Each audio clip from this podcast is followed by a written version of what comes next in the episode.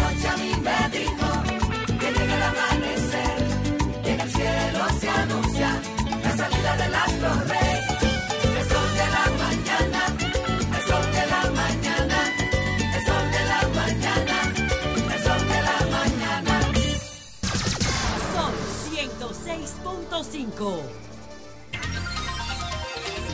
Son las 6:58 minutos. Buenos días, dominicanos, dominicanas, ciudadanos, ciudadanas del mundo.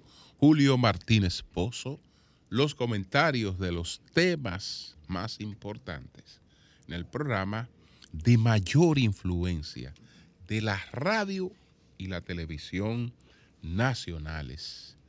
En este Día de los Santos Reyes, cuyo feriado se ha pospuesto para el próximo, para el próximo eh, lunes. Aunque ya a nivel de, sobre todo de clase media, eh, clase media alta, esa tradición ha variado mucho.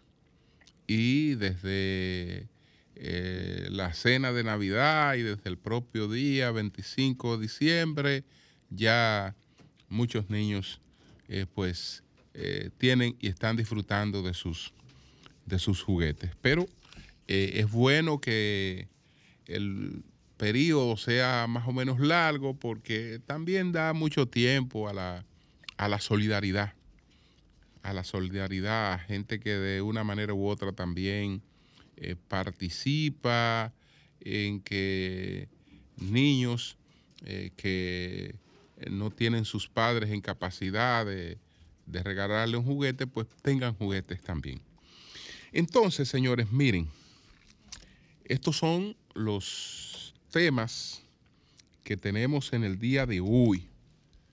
Eh, aparte del informe de la Comisión Interamericana de los Derechos Humanos sobre Haití, está el caso de Ovidio,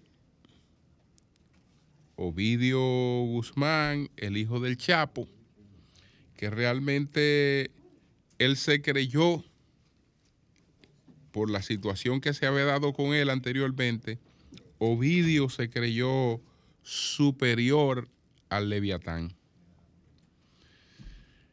El peso fiscal de los subsidios de los combustibles, está, está el tema puesto en el tapete en el día de ayer por Pedro Jiménez, el tema de eh, la prohibición temporal de la importación de huevos.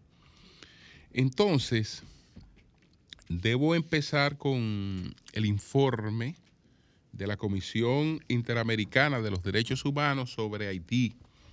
Este es el segundo informe que esta comisión elabora desde el año 2008.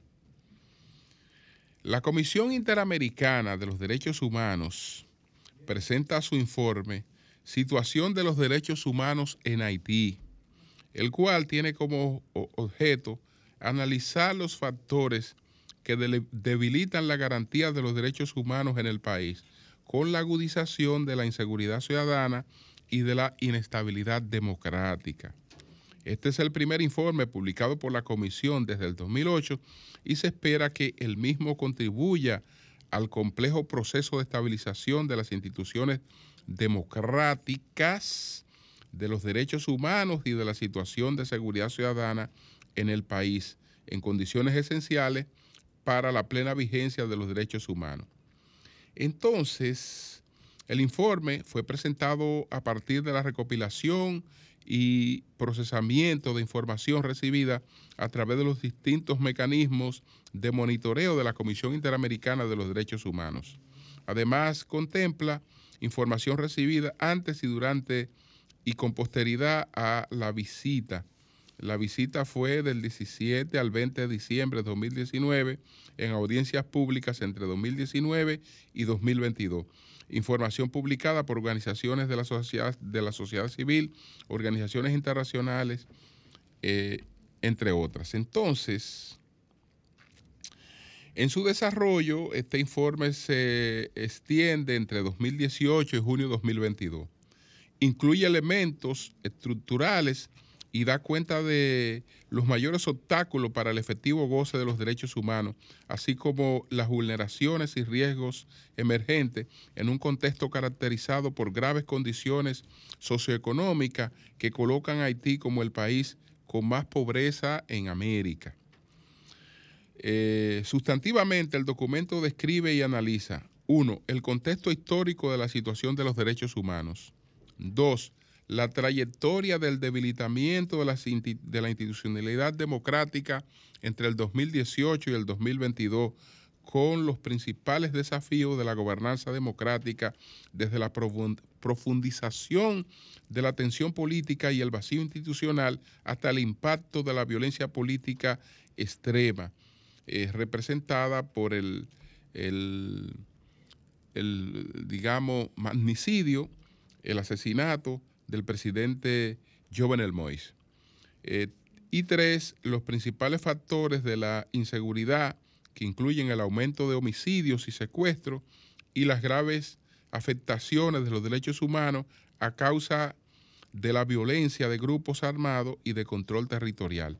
El informe advierte que los desafíos en relación con la gobernanza institucional responden a factores estructurales de inestabilidad política y obstáculos de consolidación de instituciones en las últimas décadas. A partir del 2018, la Comisión Interamericana de los Derechos Humanos observa dos ciclos interconectados eh, que caracterizan la dinámica institucional y política actual de Haití. El primer ciclo estuvo marcado por el crecimiento de las protestas sociales eh, motivadas por el descontento económico, social y político, así como por esfuerzos, esfuerzos de consolidación de una institucionalidad electoral en medio de procesos de contestación y la expiración de los mandatos de 119 diputados y de dos tercios de los senadores, situación que dejó al Poder Legislativo sin quórum parlamentario para eh, su funcionamiento. El segundo ciclo se desarrolla a partir del asesinato del presidente de la República, Jovenel Moïse, que derivó en la agudización de la crisis política, institucional, económica en Haití.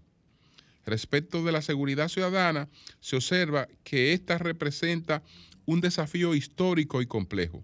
Uno, retos para el fortalecimiento y la consolidación de las instituciones de seguridad falta de procesos sistematizados para la recopilación de datos, presencia y conflictos entre grupos armados organizados, acceso indiscriminado a las armas de fuego, impunidad respecto de la comisión de actos criminales, especialmente en aquellos que se alega participación de integrantes de las fuerzas de seguridad. Bueno, la pregunta es, ¿y qué hacemos con el informe? Porque el informe quiere contribuir a, eh, digamos, mejorar eh, la situación en Haití, no a resolverla, mejorarla, que se superen los problemas de inseguridad y de faltas de garantía de los derechos de, la persona.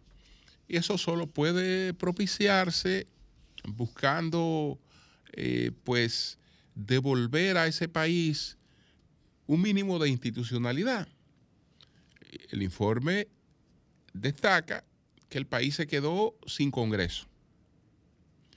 Y después de quedarse sin Congreso, se quedó eh, pues en una situación mucho más débil después de el asesinato de su presidente.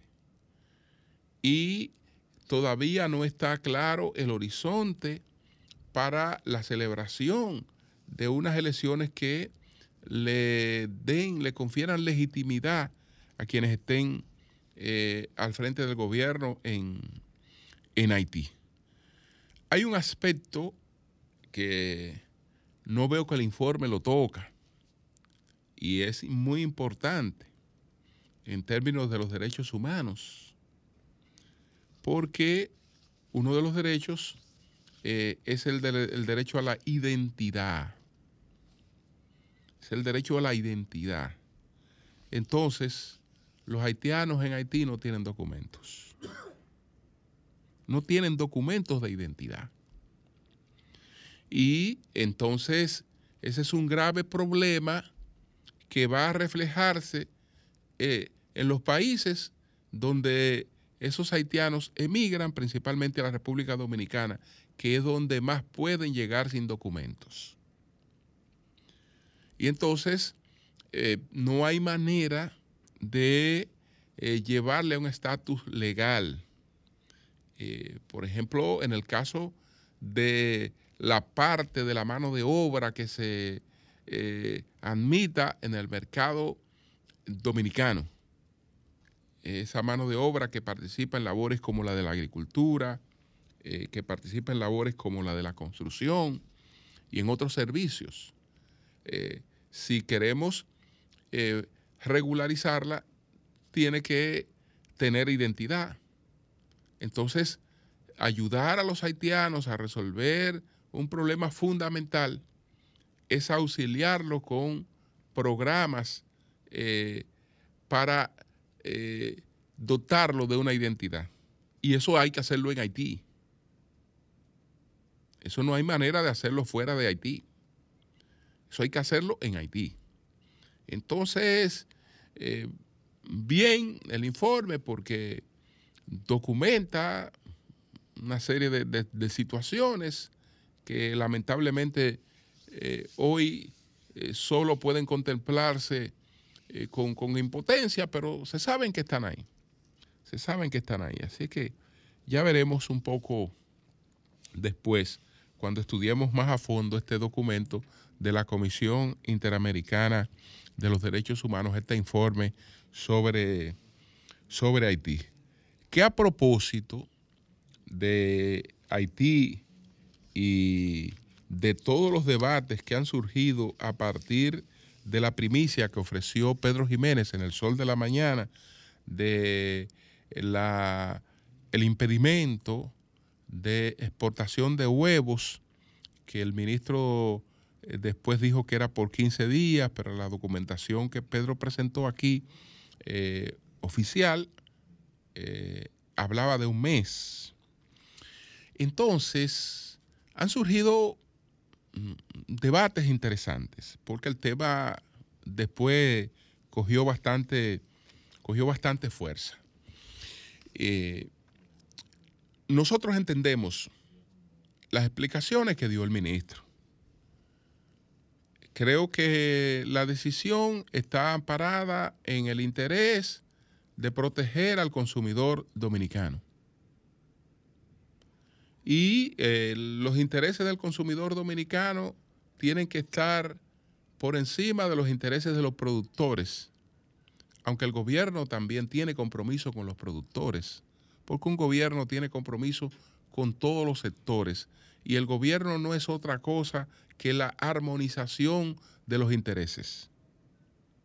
Puesto sobre todos los intereses que hay en una sociedad, se armonizan en beneficio de la sociedad. Ese es el gobierno. Entonces, sin embargo, hay algo que están planteando los productores de huevos que yo creo que ellos tienen razón en esa parte. Ayer, tanto este servidor como Eury insistíamos en preguntarle al ministro, ministro, ¿y qué pasa en los mercados binacionales?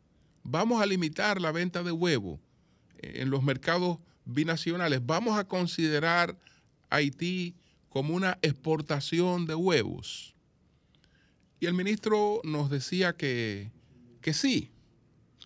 Yo creo que esa parte tenemos que revisarla yo creo que nosotros no debemos limitar la exportación de huevos hacia Haití, porque no debemos limitarla por varias razones. No debemos limitarla. La primera de ellas es por razones humanitarias.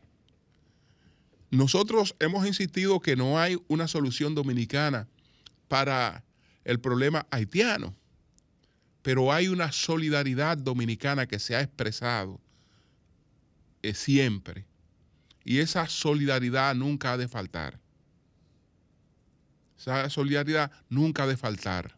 Es decir, eh, privar a un pueblo que se está muriendo de hambre y que está acorralado de la proteína más económica de la que se pueda disponer, eh, yo creo que no nos corresponde a nosotros, los dominicanos, hacerlo. Eso no nos corresponde hacerlo. Esa es la primera razón. Pero la segunda razón es que no se puede estar prohibiendo lo que usted no puede evitar que se produzca. ¿Por qué? Porque vamos a prohibir temporalmente la exportación de huevos hacia Haití. ¿Y quién cree el cuento de que esa exportación de huevos se va a parar? Entonces, ¿qué es lo que vamos a lograr? Que como el huevo, los huevos van a seguir fluyendo hacia Haití, van a fluir de contrabando y el contrabando lo va, lo va a encarecer para la población haitiana. Los va a encarecer. Y eso también termina siendo, eh, desde el punto de vista eh, humano, inapropiado. Entonces, no vamos a lograr nada con el impedimento hacia Haití, más que agravar las cosas para los pobres haitianos. Entonces, mantengamos la exportación de huevos hacia Haití por una tercera razón también, además de estas dos razones. ¿Cuál es la tercera razón? Bueno, en nuestras proyecciones de producción siempre ha figurado el mercado haitiano. Si hay alguna anormalidad en el mercado internacional de los huevos, no es por la demanda de Haití, aunque la demanda de Haití sea hoy mayor por el hecho de que Haití, sobre todo con la ayuda de Brasil, que eso lo intentó Lula da Silva, Lula da Silva intentó eh, pues eh, que Haití se hiciera autosuficiente en la producción avícola. Y hubo auxilio e inversión eh, en, su momento de, Brasil en la industria avícola haitiana. Pero eh, esa industria avícola eh, prácticamente ha colapsado o está muy limitada. Está muy limitada. Entonces, desde hace tiempo que en nuestras proyecciones de producción eso es prácticamente mercado local. Eso es prácticamente mercado local. Entonces, entiendo, entiendo el ánimo que ha tenido el gobierno en este sentido, lo entiendo claramente. Pero en el caso de Haití, yo creo que nosotros debemos revisar de inmediato esa medida. Revisar de inmediato esa medida. Ahora, el ministro nos decía ayer, bueno, es que tenemos demanda de huevos de Cuba, tenemos demanda de huevos de otras islas. Perfecto, ministro, en esos casos mantengamos cierto control.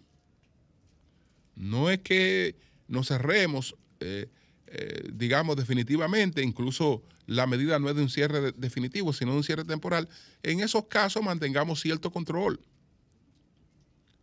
y, reúnase con el sector y hágale, hágale saber eso. Bueno, vamos a mantener cierto control con, con, con, los otros mercados por ahora, eh, a ver qué hace. Pero en el caso de Haití, yo creo que eh, la medida debe revisarse de inmediato. Nosotros no nos corresponde en estos momentos que está viviendo el pueblo haitiano, eh, privarlo de esta de esta posibilidad, de esta posibilidad de alimentarse eh, eh, al menor costo posible, que, es con, el huevo, eh, ingerir proteína al menor costo posible. Entonces, yo creo que esa parte deberíamos, deberíamos revisarla, la que tiene que ver con la exportación de los huevos hacia el mercado eh, haitiano.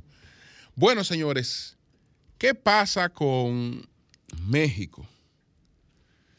Eh, pues ayer se produjo la captura de Ovidio Guzmán. Este Ovidio Guzmán, que tiene que tener 32 eh, años, creo que tiene Ovidio Guzmán, es uno de los hijos del Chapo. Después de la captura del Chapo, el llamado cártel del Pacífico, eh, pues eh, se fragmenta porque hay una lucha por el liderazgo y no hay una figura, no hay una figura que lo unifique como lo unificaba el, el Chapo Guzmán. Entonces cada uno de los hijos del Chapo Guzmán eh, coge su pedazo de la estructura de este cártel y otros de los eh, lugartenientes del, Chapo también. Y hay una, una lucha, es decir, el cártel no ha, no ha desaparecido, aunque eh, está realmente golpeado porque en términos de, de, de, imagen, de todo lo que tiene que ver, el apresamiento de su figura principal y su condena a cadena perpetua eh, marca el principio del fin de ese cartel, aunque se forme otro, pero por lo menos de ese cartel estamos hablando que va en, decadencia. Ovidio Guzmán eh, pues fue apresado en octubre del año 2019 eh, en algo que se llama el Culiacanazo. Se le llamó a partir de ahí el Culiacanazo. Fue apresado en Culiacán. 17 de octubre del 2019. Hubo una respuesta eh, de parte del cartel que prácticamente arrodilló al Estado mexicano. Y yo no quiero ser crítico de la decisión que tomó López Obrador en esos momentos, porque a mí desde este micrófono me sería fácil resolver el problema y decir qué yo habría hecho. Porque es fácil, eh, pues, plantear soluciones así. Pero hay que colocarse, habría que colocarse en los zapatos de aquel hombre que tiene que ponderar entre una matanza que no sabe cuántos muertos habría producido, eh, entre ellos muchas personas inocentes que, no, que estaban al margen del operativo, pero también eh, muchos oficiales, oficiales, y quién sabe eh, si no estamos hablando de decenas, sino si estamos hablando de cientos de muertos. ¿Por qué?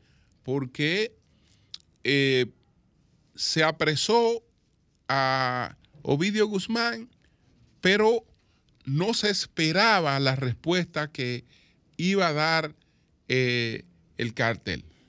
No se esperaba la respuesta y la respuesta fue de secuestros de oficiales, de quemas de autobuses, eh, quemas de tráiler con eh, alimentos,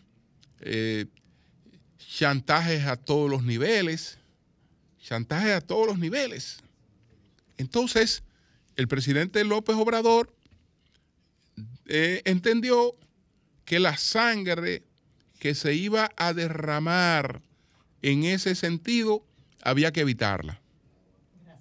Que había que evitar ese el río de sangre que se iba a producir en esos momentos. Y bueno, no hubo más remedio en ese momento que poner en libertad a este hombre para que este hombre y su gente eh, dejaran en libertad a los oficiales que habían secuestrado y pararan la violencia que habían iniciado en todo Culiacán. Entonces se le puso en libertad. Probablemente ese hecho llegó, llevó a Ovidio Guzmán al convencimiento de que eh, él era inapresable. ¿Por qué? Porque como ya él había demostrado lo costoso que sería, lo caro que sería eh, ponerle la mano, pues ya eso le daba un boleto de, de impunidad y le permitía eh, pues manejarse con cierta libertad y él siguió operando su, su cártel. Él estaba pedido en extradición por los Estados Unidos cuando se le apresó. Sigue pedido en extradición cuando se le apresó.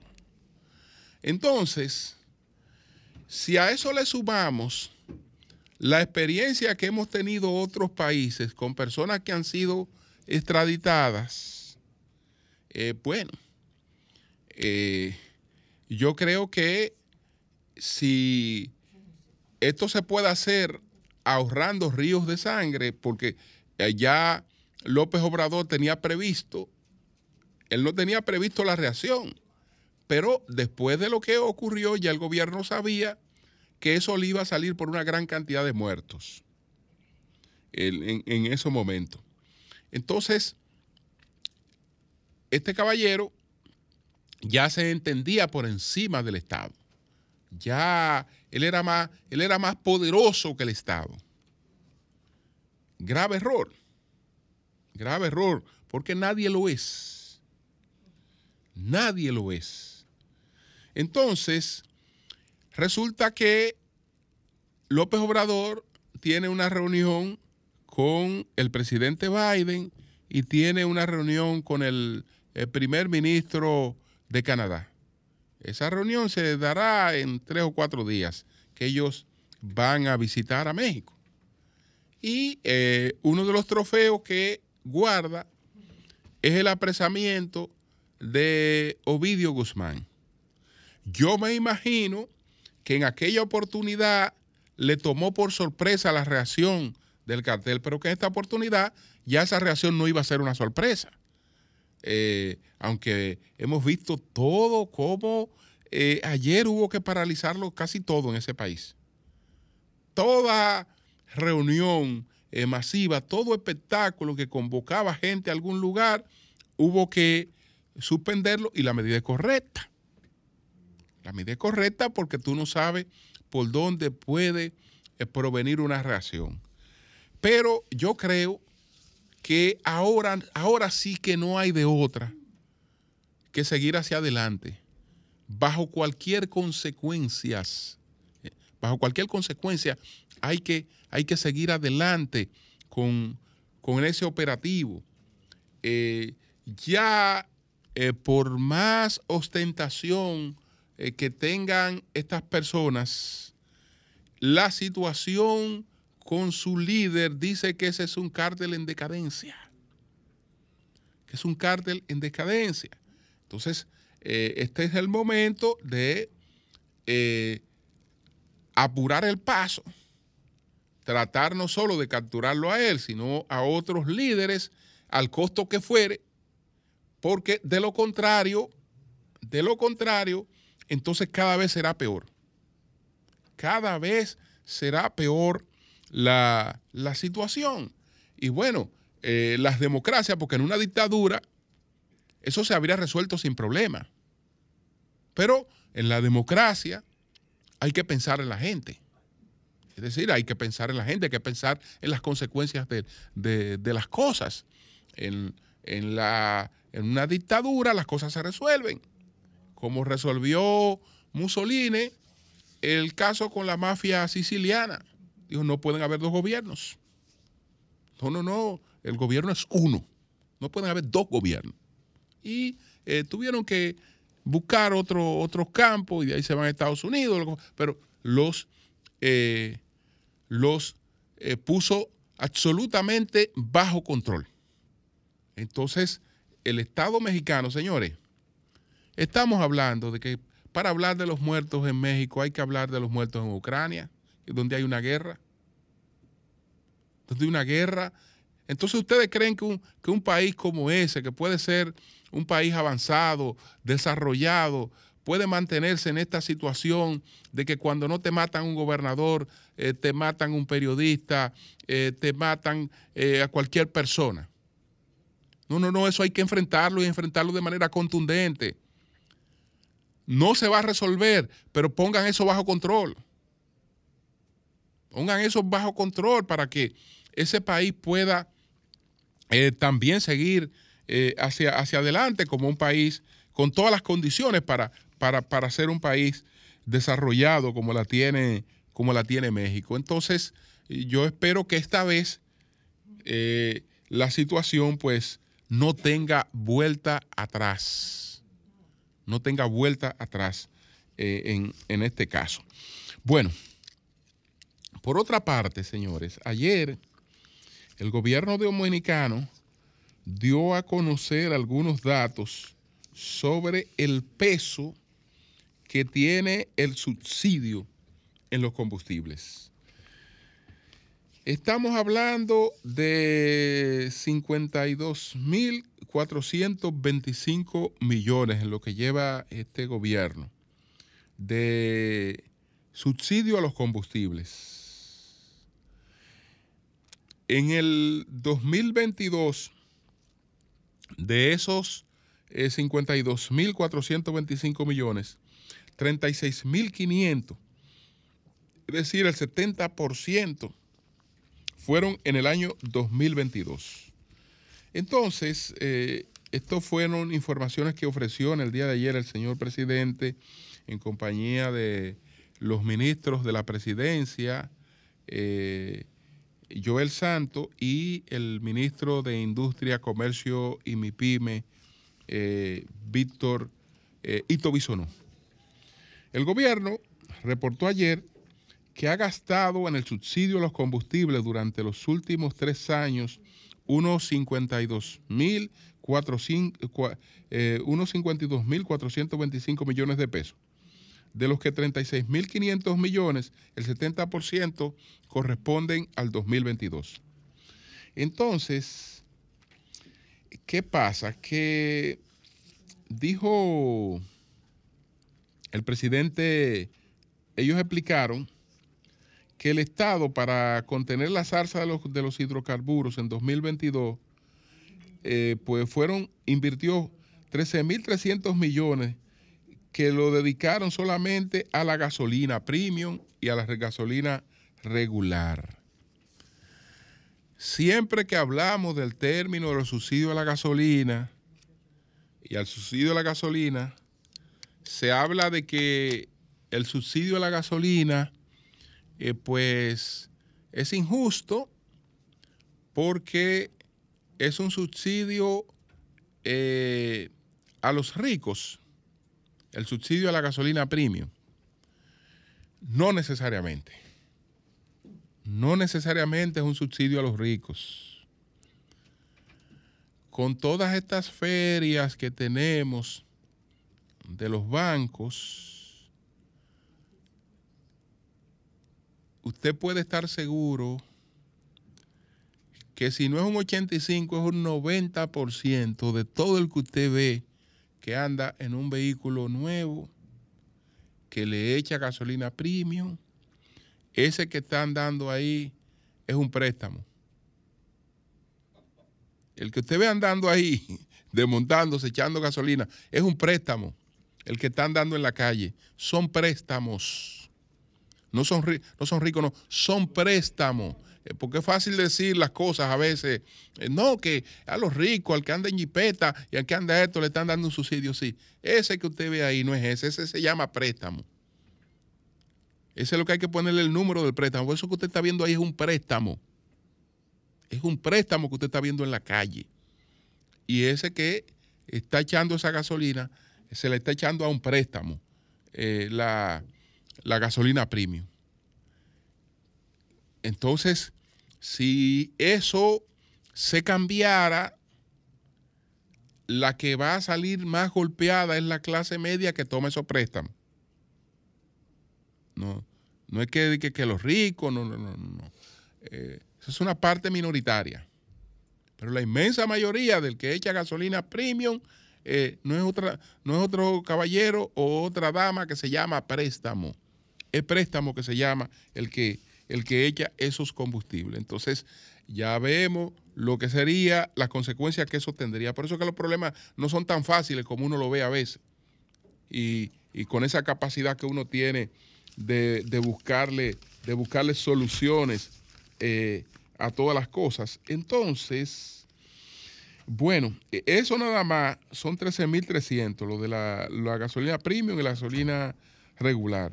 Bisonó detalló que la gasolina premium se subsidió con 7.600 millones de pesos y la regular con 5.700. Eh, continuando con el 2022, el diésel regular se subsidió con 16.500 millones, el óptimo con 7.300 millones y el gas licuado de petróleo GLP con 670 millones de pesos. Entonces, como ejemplo de lo que cuesta este concepto eh, para las finanzas del Estado, el presidente Abinader acotó que solo en la presente semana el subsidio a los combustibles es, señores, en una semana, 291 millones de pesos. Solamente en una semana. Es verdad que es un tema que tenemos que ver cómo lo manejamos hacia el futuro, pero no es de tan fácil manejo. Por ahora, el gobierno, pues, ha mantenido el subsidio y creo que no tenemos de otra por el momento. Cambio y fuera.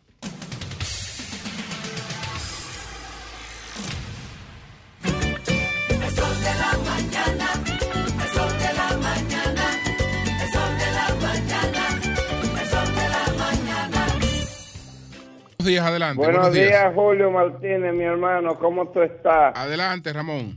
Mira, eh, tú sabes que a veces las figuras públicas eh, uno tiene que eh, evaluarlas porque son figuras públicas. Tú me dirás, pero Abel Martínez, eh, tú no tienes, Ramón, tanto que hablar de Abel Martínez, no, Abel Martínez es una figura pública. Y como figura pública yo tengo que evaluarlo. Yo no soy de ese partido, pero Abel Martínez amigo mío. Mira, eh, han sucedido cosas alrededor de Abel Martínez que me luce que eh, quieren que Abel Martínez vuele de ahí. Primero, eh, el presidente Hipólito Mejía en un momento determinado dijo que él quería una alianza con el PLD. Ese es uno.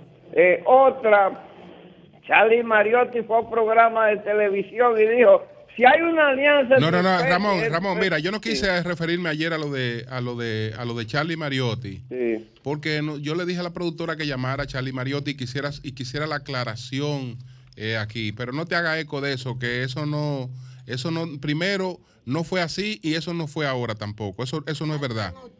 Eso Pero- fue, eso no, y no, y no, y no lo dijo en ese contexto, sino respondiendo a unas informaciones que le habían dado sobre unas gestiones que estaba haciendo Miguel Vargas Maldonado. Eso no es, eso no es ahora, eso, eso, sí, sí. Eso no tiene que ver, eso no, no Pero entonces, esa, esa foto Sí. que salió publicada, esa foto, si ellos quieren, no la hacen pública, Julio. Bueno, y ellos, ellos bueno, la mandaron si ellos, quieren, si, ellos, si ellos quieren no la hacen pública, pero Sí. después, se, iban a, a se iban a hablar de, uno, de, de unas reuniones secretas para llegar a unos acuerdos. Y el primero va a ser usted que va a llamar. Sí. No, no, no, no, no. Yo No, soy un analista cierto, político y Julio lo sabe. Sí, no, no, sí. lo sabemos, lo sabemos. Entonces, eh, doña Consuelo, ¿cómo usted está? Sí. Eh, pero esa es, la, esa es la realidad, pero eh, a mí me gustaría que tú me dejes expresar. Pero usted mi- se expresa todos Pero los todos los días. días es Eh, eh. programa todos los días. Pero No, adelante, pero para que es concluya. Ramón. que a Julio está ahí, Julio es mi hermano. Claro que y, sí. Pero adelante, ahí, usted es mi adel- hermana, a- a- gracias. Ah, Pero adelante, adelante, te, Sí. queda- te quedaba un tercer aporte ahí. Do- Doña Eh, Consuelo está medio intolerante sí. con la fuerza del No, pueblo. está no bien. Lo que yo quiero No, decir no, es no. que Pero- quieren, oye, oye, quieren, oye, como todo el mundo sabe que Abel Martínez fue y ha sido un amigo de Lionel, le quieren hacer un problema a Abel Martínez o lo quieren hacer saltar del puesto. Y como yo duré 42 años en el PLD, y tú lo sabes, Julio, yo sé que ahí hay problemas que se van a destapar tarde o temprano. Perfecto, perfecto. Gracias. Pero preocúpate un poquito más por lo tuyo. Preocúpate un poquito más por lo tuyo para que eh, te va- le vaya mejor. Buenos días, adelante. Gracias. Buenos días. Buenos días, Julio. Adelante.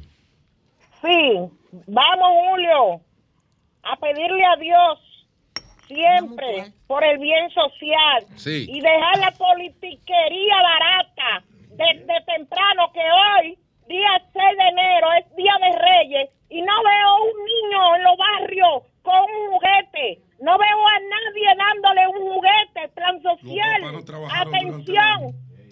¿Cómo? Gracias. Atención, plan social, los diputados, senadores, el presidente Luis Abinader. Vamos a, a llevarle los juguetes a los niños, no vamos a perder la bien, costumbre, gracias. por favor. Bien, bien. Buenos días, bien, adelante. Buenos días. Sí, buenos días. Papá, Adelante. Con relación al subsidio de, de la Sí. gasolina premium, Sí. El único, eh, la única ayudita que podemos tener en la clase media es esa, porque la señora que trabaja, que me ayuda en mi casa, por ejemplo, ella recibe bono luz, bono gas, Así es. eh, de todo, y mientras ella le dieron la tarjeta, ahora el bono que anunciaba mucho el gobierno, yo tuve que buscar el doble sueldo para ella. Entonces, si nos quitan la ayudita, el subsidio a la, a la gasolina premium, ¿a dónde que va a llegar la, la mal llamada clase media? Bueno. Buenos días, adelante. Buenos días. Buenos días, adelante. Bu- buen día, Julio. Oye, lo, lo Sí. del subsidio yo no lo entiendo. Porque un gobierno que le esté quitando, según Hito hizo no, el 48% de cada 100 pesos que tú compras de combustible, ¿cómo que te está subsidiando? Que quite los impuestos. Eso yo no lo entiendo. No está subsidiando nada. Eso, eso es una pantalla. No, no, no, está, su- está subsidiando, subsidiado. está subsidiando y tú sabes que esos, esos, esa, esos impuestos que están establecidos desde hace tiempo tienen muchos compromisos. Claro, claro. Entre ellos el compromiso de pago, de los compromisos de la deuda. Eh, ahí hay una serie de cosas importantes que están, que están amarradas a ese... eh, El pago de aquel de, de los bancos también está amarrado a esos ¿De- de impuestos. qué banco? Del Banco Central. no, no. aquellos- No, no, está la de los partidos, está ¿Cuáles parte son? de la deuda, no, la parte Sí. Deuda. de los partidos, la deuda, Sí. De Baninter, esa deuda, Ah, no. esa. No, No, esa no. Esa no, no. no, no. Ah, no, ok. no. Buenos días, Para adelante. capitalizar. no. Buenos Sí, días, sí, doña sí, Consuelo. Buenos días, Martínez. Adelante. Mira, mándamelo de, mándamelo del senador. Hazme el favor otra vez, mándamelo. Lo que Sí, dijo el tal- senador. oye, doña Consuelo. Eh, Sí. Sí. Oh, oh, oye, yo se lo voy a mandar para que tú para que usted se den cuenta la situación que, mira, han dejado casi más de 10 kilómetros en Sí. Tierra Nueva, al lado de, de- la compañía que está construyendo. A eso fue que el senador se refirió. Sí, Entonces, sí. eh, eh, había, había que enviar una, una comisión bicameral para que vea ese y el ejército de la República, porque el ejército manía eh, una cartografía automáticamente. Esto oye, esto es un problema con todo lo de nación, no es un problema Sí, político. 22, mándamelo. Entonces, entonces ahí, ahí, para eso que estoy yo, para defender nuestra nacionalidad y lo que el senador Valentín Medrano ha hecho es una pura realidad. muy bien, Bien, mándamelo bien. por Oh, favor. Buenos 22. días, buenos días, adelante. Buen día, Julio. Adelante. No hay cosa más fea que que a una mujer se le queme su arroz por andar chequeando qué está cocinando la vecina. Y eso le está pasando a la gente del fútbol. Se le está quemando su cardero por andar chequeando lo que está, se está cocinando en el PLD. Y si no, que mire las declaraciones de Temito Clemente ayer. ¿Y tú, ¿y tú qué opinas de esas declaraciones? Me gustaría saber tu opinión. Bueno, él se fue ya. Buenos Sí, días, adelante. Sí, buenos días, buenos días. Adelante. Martínez Pozo, Sí. esto es lo más raro que yo he visto. La fuerza del pueblo preocupado. Por- porque Leonel no, porque el, el PLD no pierda, para que, a Luis Abina- para que a ver no le, le vaya mal. Pero preocúpense por ustedes, déjenos nosotros los PLDistas con nuestro problema, por Dios. No se preocupen por nosotros, nosotros verdad. sabemos lo que estamos haciendo. Gracias, pase buen día. Eso Bien. es verdad, él tiene razón. Buenos días, adelante. Sí, muy buenos días para ustedes. Sí. Como siempre, su amiga Lucy Nova Montellano, Puerto Plata. Adelante, Lucy. Eh, en el día de hoy, eh, no voy a pelear mucho, doña Consuelo, porque No, cuando yo me riego, con mi- es, con mi, es con mi razón que yo me riego. Sí, pero Lucy, Lucy, quiero después preguntarte, ¿es cierto que se está haciendo un hospital allá en Montellano? Nada, nada, No, nada. No, espérate, un hospital, una ONG. Aquí hay de todo. Frente Aquí hay- aquí- a, a la, a la base aérea o, o algo Sí, sí, ahí hay como, ahí hay, sí, frente a la, frente a la base eh, hay hospitales, hay bastante colegios, la mayoría son de haitianos. Y aquí en Montellano hay varias ONG que son de, eh, lo voy a decir ahorita, ¿de qué país? Eh, a man- aquí al lado mío hay un colegio que son mantenidos por esos países que le dan es ellos son padrinos, la mayoría de los haitianos. Aquí yo lo vi que recibieron hasta 20 mil pesos ahora. Pero de todas formas, yo no voy a seguir por ahí porque estoy llamando. Está bien. Porque yo uso carrito público. Y como le dije ayer, el puente de Cangrejo está hundido. Y yo venía en un, en un carrito antes de ayer y me dijo que mañana iban a tumbar el puente ya para hacer el nuevo. Entonces yo estoy llamando a Luis Abinader, que estaba en Puerto Plata, brincando y saltando, y la gente de él diciendo que aquí está todo bien, el país está lleno de dinero por donde quiera, pero yo no sé, caramba, por qué tantos préstamos si hay tantos miles de millones que hay en beneficio del país. Entonces, eso por este lado, oiga Consuelo, desde que entró este gobierno estaba a 30 pesos el pasaje de aquí a Sosúa a Puerto Plata. Ya vale 40 y de noche subían a 70. Y lo van a aumentar, dice que si entran por Montellano. En Montellano, las calles de Montellano que la hizo el PLD y el puente de Pancho Mateo que lo hizo Danilo Medina en su gestión, lo van a tumbar esta patana enorme llena de materiales pesados. Aparte de que puede pasar más accidentes que los que han pasado. Finalmente, Lucy, te tengo una pregunta antes de Sí, finalmente ibas a decir algo, Lucy. Sí, finalmente. Yo cuando hablo por aquí, hablo a título personal, porque a mí ningún partido, ni siquiera el PLD, me, me, me pone a mí una venda, ni me pone la mascarilla que la estoy usando.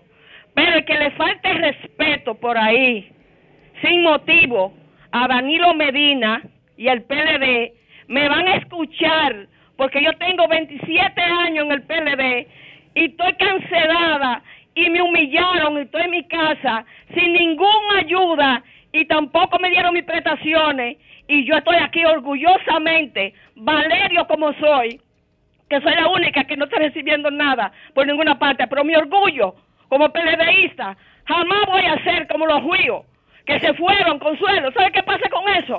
Como cuando un padre deja su hogar y deja a la madre con sus hijos y se lleva dos o tres y después quiere que los hijos lo perdonen. No, señor, yo pasé por ese momento de ver mi madre sola con nuestros hermanos y yo estoy respirando el daño que a mí me hicieron como ciudadana y como PLDista, sin tener motivo para que hoy quieran que seamos todos, di que, que estamos contentos y felices, para que vengan a creer que me van a pasar a mí. Es árabe, no señor. Bien, Soy Pedro, tú me ibas a hacer una PLDista con orgullo. Sí. Pasen buenos días. Lucy, mu- Lucy, espérate, espérate. Lucy.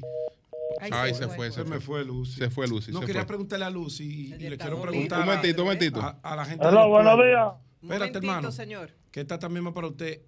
Yo quiero que la gente me diga y me saque de la duda que yo tengo si es verdad que un plátano está costando entre 30 y 40 pesos. Mamacita. 25 Yo quiero que me llamen o que nos llamen aquí porque yo tengo una semana altamente preocupado por esa Mira, información que he llámate a propósito de eso. A 25 lo A, viene pro- a Dicen que propósito, hasta 40. a propósito de plátano y de huevo. Buenos días, Julio. Llámate a Buenos días. Manegonte a ver.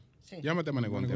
Manegonte tiene. No, Manegonte, tiene Manegonte se ha precios especializado y en lo ha eso. estado Sí, mandando. lo que pasa es que Manegonte es un gran especialista. Yo tuve la oportunidad de trabajar con Manegonte en agricultura. Sí. Sí. Eh, eh, siempre ha sido uno de los principales asesores de casi todos los ministros que han pasado por ahí.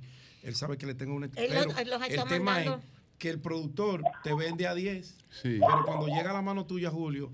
eh, Oh, sí. Eso lo o maneja él también. Sí, el sí. descontrol. Ya. Él ha mandado No, precios, sé, Manegonte quiero los ha el mandado a la el Llámate. Jesse, el El pueblo puro, el pueblo Eh, llano, el que Sí, sufre. pero ya, llámate a ha Manegonte. mandado los el que precios a la- compra. Manegonte nos Sí, ha mandado sé. los Sí, precios. sí. Bueno, vea. A las 7 de la mañana estaba Ya en ese está aquí, ya está orientándonos. A las Bueno, 4 de la mañana está trabajando. No, no. Bu- bu- buenos días, adelante. Manegonte.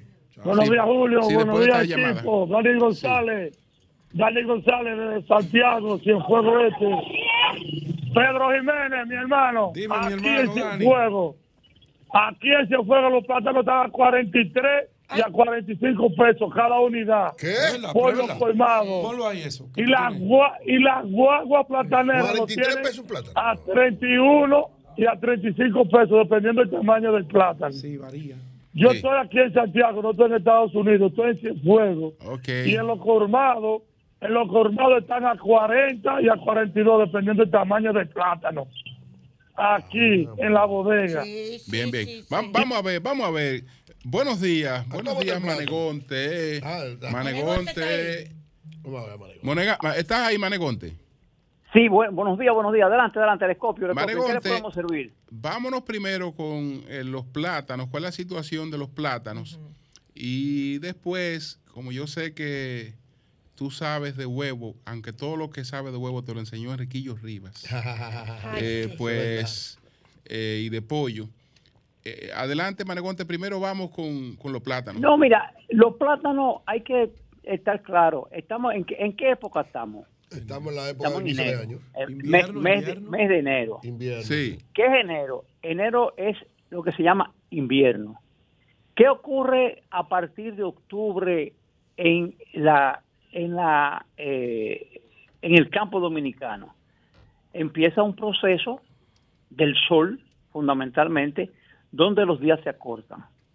Cuando los días se acortan, ¿qué ocurre? Hay una menor emisión o una ralentización de la emisión de hojas y por ende eh, de translocación de carbohidratos hacia el grano de los racimos, o sea, llenado del grano. Entonces, lo que, lo, lo que ocurre es simplemente un proceso biológico. que Disminuye la fotosíntesis, eh, Manegonte. Disminuye la fotosíntesis y por ende disminuye la productividad de los platanales. Segundo aspecto que hay que tomar en consideración, el año pasado se dieron varios fenómenos de índole climática. O sea, eh, yo te puedo decir de tres fenómenos fuertes que, que ocurrieron. Ocurrieron to- tornados en lo que se llama el, el- triángulo platanero, que está entre Salcedo, Villatapia, Moca, La Vega, ¿ya? que se produjo disminución de producción producto de, la, de, de- de que se tumbaron miles de matas. Segundo punto, en la línea noroeste por igual ocurrió eh, un, un tornado, pero tenemos el colofón. ¿Cuál fue? Fiona. Entonces, mucha gente dice, ah, no, que Fiona no, no afectó la zona platanera. No, no, espérate, espérate. Fiona afectó a productores que tenían pro- eh, plátanos sembrados. Por ejemplo, en Atomayor hubo una finca que de más de mil tareas que se fue. ¿ya? Y además, a- acuérdense de algo. eh, en, la, en, la pequeña, en la pequeña agricultura o la agricultura familiar se produce y esa, esa pequeña agricultura de la región este fue afectada por el, por el fenómeno eh, Fiona. No solamente la región este, sino en el nordeste y en el Cibao Central también fue afectada. Manegonte, ¿y en Por cuánto suerte- está el plátano hoy día? No depende, porque es que la palabra plátano es, es- es genérica, pero la, plata, la palabra plátano tiene diferentes conceptos. Primero, ¿qué variedad estamos hablando? Estamos hablando de Fiat. De Estamos FIA hablando a de plátano- Baraonero, Manegonte, ¿cómo está? Sí. Eh, Bueno, déjame tranquilamente decir la, la- la- mira, el antes de para que la ayer gente entienda. Manegonte, pero dilo precio. Dilo precio, Eh, adelante. la- la gente quiere- el plátano tiene mil interpretaciones, pero la vi. gente compra Ah, plátano el sí, que puede. adelante. Uno A va a 25. comprar plátano Sí, mercado, al Baraonero. súper. ¿En que cuánto está? Oye, Adelante. Mi hermano. Pero- Adelante. No, ¿Puedo- exacto. puedo- ¿Puedo, puedo terminar. Manegote como que está amigo del ministro. No, no, no, no, no, no, no, pero Manegote siempre ha hecho su trabajo así. Sí, claro que sí, claro que sí. Entonces, segundo punto, esta semana. Un defensor del sector siempre lo hacía. Por favor. Sí, adelante. Esta semana en campo, en dependencia del lugar y en dependencia del tipo de plátano, el plátano estaba, por ejemplo, en Cotuí, en San Miguel, se vendió plátano Fiat a 5 pesos la unidad, o sea, a mil pesos la carga. Pero en Mao, ese mismo día, ya un solvente vendió a 15 pesos la unidad. Ya un plátano eh, eh, de, riego. En Vicente Noble, el solvente Jiménez, que mandó la foto y todo y se la compartió a ustedes, pudo vender ese mismo día a 17 pesos la unidad de plátano. Hubo otro amigo en Jaquimelle que vendió a 18 el mismo día, el mismo día. O sea, a nivel de, gran, de, de puerta de finca. Ok. Ahora bien, ¿cómo llegó ese plátano a la ciudad? ahí es, lo- es, es un aspecto que hay que tomar en consideración. El costo de, de transporte Claro. no sobrepasa, independientemente el lugar que sea, no sobrepasa el peso de la unidad. No, no, no sobrepasa por distancia, independientemente. Tú puedes eh, poner un plátano de, de, desde Juancho hasta la capital y no te va a pasar de un peso la unidad. Por- Porque los camiones, los camiones, eh, independientemente que tengan su flete, que tengan su, su el precio del, combustible que es subsidiado, así, así como se, se ha- se ha dicho claramente, ya Eh, no pasa de esa cantidad la unidad. Entonces llega al mercado. En el mercado, en el mercado se vende a diferentes precios. ¿Cuáles son Esta los precios? semana, el- el- el- esta semana, esta semana, el pasado miércoles, el plátano estaba en el mercado nuevo, el tipo baronero a 28 pesos. 28. 28 pesos. El tipo, por favor, en el mercado nuevo, el tipo baronero, el tipo Cibao estaba entre 20 y 25 pesos. Y el tipo Fiat estaba a 13 pesos la unidad en el mercado nuevo. Ahora, a nivel de supermercado, Sí. ese plátano estaba a 24,98 Sí, promedio. Promedio. Ahora bien, en un colmado, tú puedes encontrar plátano a 35 pesos y se dio caso, se dieron caso en el los casicargos, porque si ustedes ven la factura y ven la dirección, pues en los casicargos, 45 pesos. Ah, pues Pedro Ya, tiene hubo razón. como que dijo Pedro, 48. Es O sea, que tú acabas de decir, Yo- en yo no te estoy- puede Por la aparecer gente a rica, 48. la gente rica. en, pero en en mi sector, 17. en, en mi sector, en el Evarito Morales, en el colmado, en un colmado que, bueno, no voy a decir, 36 pesos estaba el plátano, la unidad. Entonces, hay diferentes tipos de precios del plátano. Ok, ¿ya? gracias. Ahora bien, está otra cosa, otro factor, el que vende en carretilla. Ayer mismo, ayer mismo, en una carretilla, en una camioneta platanera, estaban vendiendo a 6 pesos la unidad. Sí. Óyeme, eran Manegonte, frías. Bueno, Manegonte, con adelante. relación al tema de los huevos, ¿qué, es lo que tú piensas de la medida que el gobierno ha tomado y, y sobre el Haití, sobre todo? No, no es correcta la medida. Yo no puedo discutir medidas de, de, de tomada. Yo no puedo discutir Ok, eso. ok, yo simplemente, yo considero que es correcta porque primeramente tú estás eh, eh, eh, defendiendo y protegiendo la seguridad alimentaria. Es lo primero. Tú tienes que asegurar. Mira, yo quiero decirte una cosa. Yo quisiera ahora mismo, y, y vamos aquí a, a comparar, O sea, yo no, no voy a hacer comparación de precio huevo con huevo, ni nada de eso, pero yo quiero que ustedes simplemente vean, agarren el precio del huevo en los Estados Unidos en entre 2021 y, do- y, y diciembre del 2022 mensualmente, y agarren el precio del huevo en República Dominicana entre el 2021 y, ¿Y qué pasa? 2022 ¿Qué pasa para, para, para que le demos la información la- a la gente? la- el, el aumento del precio en, lo- en- en los huevos en los Estados Unidos es dos veces superior al, al que, al que ha ocurrido en la República Dominicana. y en Europa. Y no, no, en Europa ni hablar, en Sí. Europa ni hablar. Manegonte. pero ¿Y cómo adelante. aprovechar? María Elena, Sí. María Elena, Sí. Óyeme, ¿escuchaste por fin hoy a Julio Iglesias? No. no se levanta tan A, claro sí, a- propósito, a propósito, este, la gente tiene menos queja, tiene menos queja, porque dicen que tú has dejado de, de estar cantando. Entonces, No, no, está no, no, colocando, es que yo está no colocando artistas. No, que tú no cantas, es verdad que tú no cantas. Ya tú no Yo cantas, interpreto. ¿Eh? Yo interpreto, yo, yo interpreto, yo interpreto. Te quiero preguntar Dime algo. pregunta, María Elena. Adelante. Aumenta la demanda de huevos en Haití, aumenta la demanda de huevos en diferentes islas. Cuba. No podemos aprovechar eso, claro, no en lo inmediato, pero ¿qué necesitan los productores de huevos para incrementar la producción y poder aprovechar esta demanda? Mercado. Y es lo que están Que buscando. ya, Mira, no, ya está, ya hay una Pero- demanda. pero ahora van a tener que bajar la eh, producción. pero eso- pero eso- es un ese es un ¿cómo mer- se- ese es un mercado sumamente inestable que se Eh, da por esta por esta coyuntura, pero el huevo como la el, el huevo tiene una situación eh, como producto que es muy sensible al transporte, es decir, el precio del transporte, al transporte se te te- puede salir te- más te- caro que la producción de huevo. Entonces, desde que Sí. te instalen en, en cualquier sitio ya eh, una respuesta a eso, tú estás fuera de mercado. Sea, que no hay Mira, manera de aprovechar de- eso. vos- de- déjame- Coyunturalmente déjame es una cuestión coyuntural, pero, pero Pe- ponerse a producir huevos para, para exportar. Del sector agropecuario. A menos que no sea el ya. sector que más Eh, avanzado el- es el huevo- Ya el huevo industrializado, por ejemplo, un- en Eh, ese ya, tipo de cosas, pero. cosa. Mira, Sí. déjame darle una primicia, déjame darle una primicia. Adelante, adelante, Manegonte, adelante. Porque mira, en el día de hoy, la, la Organización eh, Mundial de la Alimentación y la Agricultura, FAO, eh, lanzó su informe mensual que se denomina el IPA, el Índice de Precio de los Alimentos. Y queríamos señalar que en diciembre, o sea, los precios de los alimentos a nivel mundial han ido disminuyendo, han ido disminuyendo. Los, en, cuando se habla de los precios de los alimentos a nivel mundial, se está hablando de los cereales, los lácteos, ya, las grasas, las carnes, los aceites y las azúcares. Ok, es- ese índice se colocó este mes en 132 puntos, 132.4. Eso es una coyuntura positiva a nivel mundial. En el caso de los cereales, señores, el, índice bajó bastante.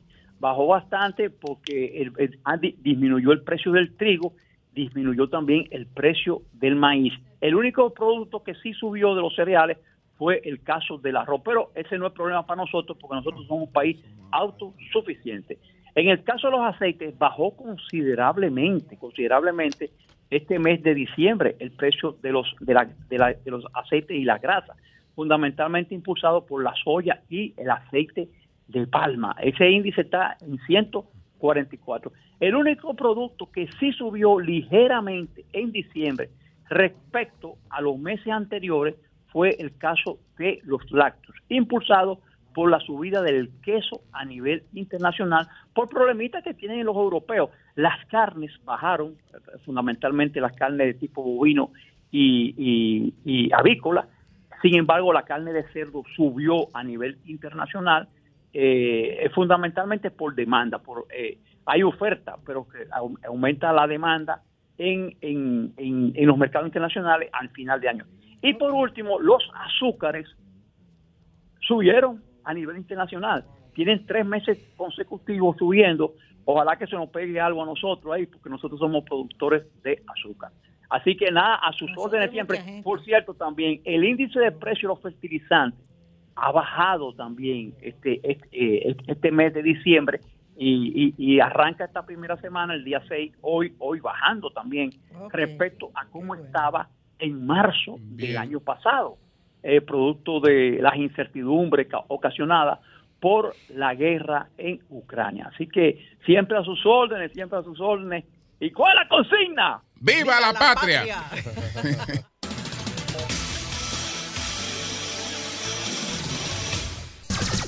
Son 106.5. 8, 11 minutos. Buenos días, doña Consuelo. Muchas Adelante. gracias. La señora productora de plátanos, Francia García, me escribe que ella quería que dijera que en su finca de Licey están a 14 pesos los plátanos. ¿Qué Se tipo, ¿Qué tipo de plátanos? Eso es lo que ella dice, que un ra- de un racimo, dice ella, se sacan tres tipos. Uno parece que es grande, unos medianos Sí, sí. y el pequeño que no Pero se tiene, vende. pero ese racimo Lo del medio. a un renglón. Lo del medio a 7. Ella lo está, esos son precios de ella. Los últimos no se venden. Los herbicidas por las nubes. Ay, sí. Un trabajador por esta área entre 800 y 1000 pesos diarios. Así es. Nunca uso mano de obra extranjera, pero casi no hay trabajadores dominicanos que quieran trabajar la trabajar. tierra. Muchísimas Y, gracias. y ella misma está haciendo la cosecha. Eso es lo que ella está aportando. Dice que con trabajadores Bueno, locales. Claro. Gracias a Francia, no la conozco, pero le agradecemos mucho su información. Hay muchas mujeres en la zona de Villa Tapia que son productoras de plátano. Yo tuve la oportunidad de conocer muchas de ellas. Mujeres Bien, valiosísimas. señores, pongan atención, señores, como dice el merengue dominicano. Cántalo, cántalo. Lo único que me falta a mí es salir a cantar. Pero si Tan- Manegonte canta, cualquiera puede cantar. no, no, no, Manegonte así no fui yo que dije eso. ¿eh? Ah, bueno. Miren, señores, más de 100 años atrás, más de 100 años atrás, no se presentaba, o fue cuando por última vez se presentó una situación en el Congreso norteamericano parecida a la que hay actualmente. La undécima votación que se hizo ayer, que tuvieron que suspenderla, tampoco se pudo elegir el speaker. No se ha podido elegir el presidente de la Cámara de Representantes porque hay un boicot de los propios, se los explicamos ayer, de los propios republicanos, son cerca de, cerca no, son 20 republicanos que no quieren darle su voto a, al señor que está siendo postulado, Kevin McCarthy. No se lo quieren dar el voto. ¿Para qué? Por una serie de razones, ellos consideran esos 20 que son republicanos, que no les hacen caso, que cuando mandan una situación que se presente, los obligan a votar por lo que quieren los grandes líderes. El caso que tienen una serie de quejas también para sus representaciones, sus estados que no le ponen atención, etcétera, etcétera. Incluso se habla de que ellos quieren cambiar situaciones que hay en el gobierno de Estados Unidos que se les imponen. Esos son estos 20. Y por más votaciones que se han hecho, ya va por la undécima, hoy vuelven otra vez, no se ha podido elegir el presidente, speaker de la Cámara de Representantes. Y los demócratas gozándosela, indudablemente. Cuando yo digo gozándosela, en parte, porque el presidente Biden dijo que eso daba hasta vergüenza. ¿Qué van a hacer? Señores, se postuló, que yo no sabía, se postuló al, al, al presidente Trump, lo postularon también. Y digo yo, ¿cómo que van a postular al presidente Trump como presidente de la Cámara de, Representantes? Y es que dice el New York Times, que yo no lo sabía, por eso solo estoy dando la información, que Trump podría ser el elegido porque la constitución de los Estados Unidos, lo que es su constitución, no requiere que el speaker sea un miembro del Congreso. Es decir, que el, New York Times hace la aclaración de que pudiera ser un extra miembro del Congreso el que resulte elegido como presidente. No creo que eso vaya a suceder, nadie cree que eso vaya a suceder, ni mucho menos con el presidente Trump, con la situación que tiene, pero hasta eso se ha propuesto en esta situación de crisis en la Cámara de Representantes. Hoy van a seguir, dice el Washington Post, que parece ser que hay algunas, algunos acuerdos para ya dejar definitivamente zanjada esta situación, porque nadie se ha podido juramentar, ni siquiera van a cobrar. No se ha podido, si no se juramentan, no ha podido funcionar en absoluto la Cámara de Representantes y por lo tanto, dice el Washington Post, que se pudiera estar eh, consolidando, vamos a decir, una candidatura, pero que puede ser la del mismo McCarthy, pero termina diciendo, no se sabe cuándo. O sea que todavía ni siquiera hay esperanza de que hoy se vaya a solucionar esta situación de la Cámara. Por otra parte, el presidente Biden va para el paso el domingo. Va a llegar al Paso, Texas, en su viaje hacia México, donde se va a celebrar la semana que viene la cumbre de líderes de América del Norte. Esos líderes de América del Norte, Trudeau, Biden y el presidente, por supuesto, López Obrador. Esa es la gran cumbre de los tres, de líderes de América del Norte. Tienen una agenda sobre el clima, sobre la migración, etcétera, etcétera, etcétera. Pero lo más importante es, y Julio estaba hablando sobre esto, que después del domingo él va a viajar, Biden, hacia México. Va a llegar en la tarde del domingo. A un aeropuerto, miren qué interesante, que no es el aeropuerto de Ciudad de México, sino un aeropuerto que López Obrador hizo que se hiciera en su gobierno, que queda como a una hora o casi dos horas de Ciudad de México. Es un aeropuerto que le, que le pidió el gobierno mexicano a, al gobierno norteamericano y al canadiense que no aterrizara en Ciudad de México, sino en ese aeropuerto, por la seguridad que hay en ese aeropuerto. No nos sorprende que eso haya sucedido por la situación que hay en México, incluso con el hijo del, Chap, del Chapo, el Chapo, el que se llama, el que está preso, el Chapo Guzmán. El hijo, Ovidio, que es, además de que trafica con las, las pastillas que tiene a Estados Unidos, Metanfetamina. metafetaminas, que La- afecta 50 veces más que cualquier otra droga de las más letales. No, no, ahora mismo hay una crisis con estas pastillas metiendo, que parte de, de- de- de- la, de la situación que hay con los migrantes en el sur es que muchos dicen que están pasando muchas drogas con todos estos ilegales que están en la frontera sur. Ah, Muchos problemas en ese sentido. Pues este chico, este chico, Ovidio Guzmán, que ya lo habían hecho prisionero y se armó un reperpero tan grande, prácticamente una guerra cuando lo agarraron preso, la cuestión de Sinaloa, etcétera, que ahora se cree, se dice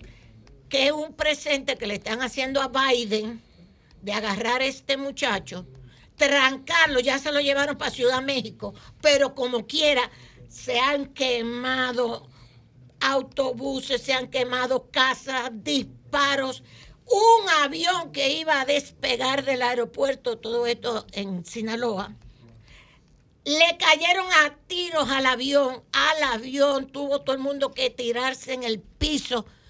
Esa es la situación con el apresamiento de Ovidio Guzmán. Biden va a proponer, óiganme esto por favor, dominicanos, oigan.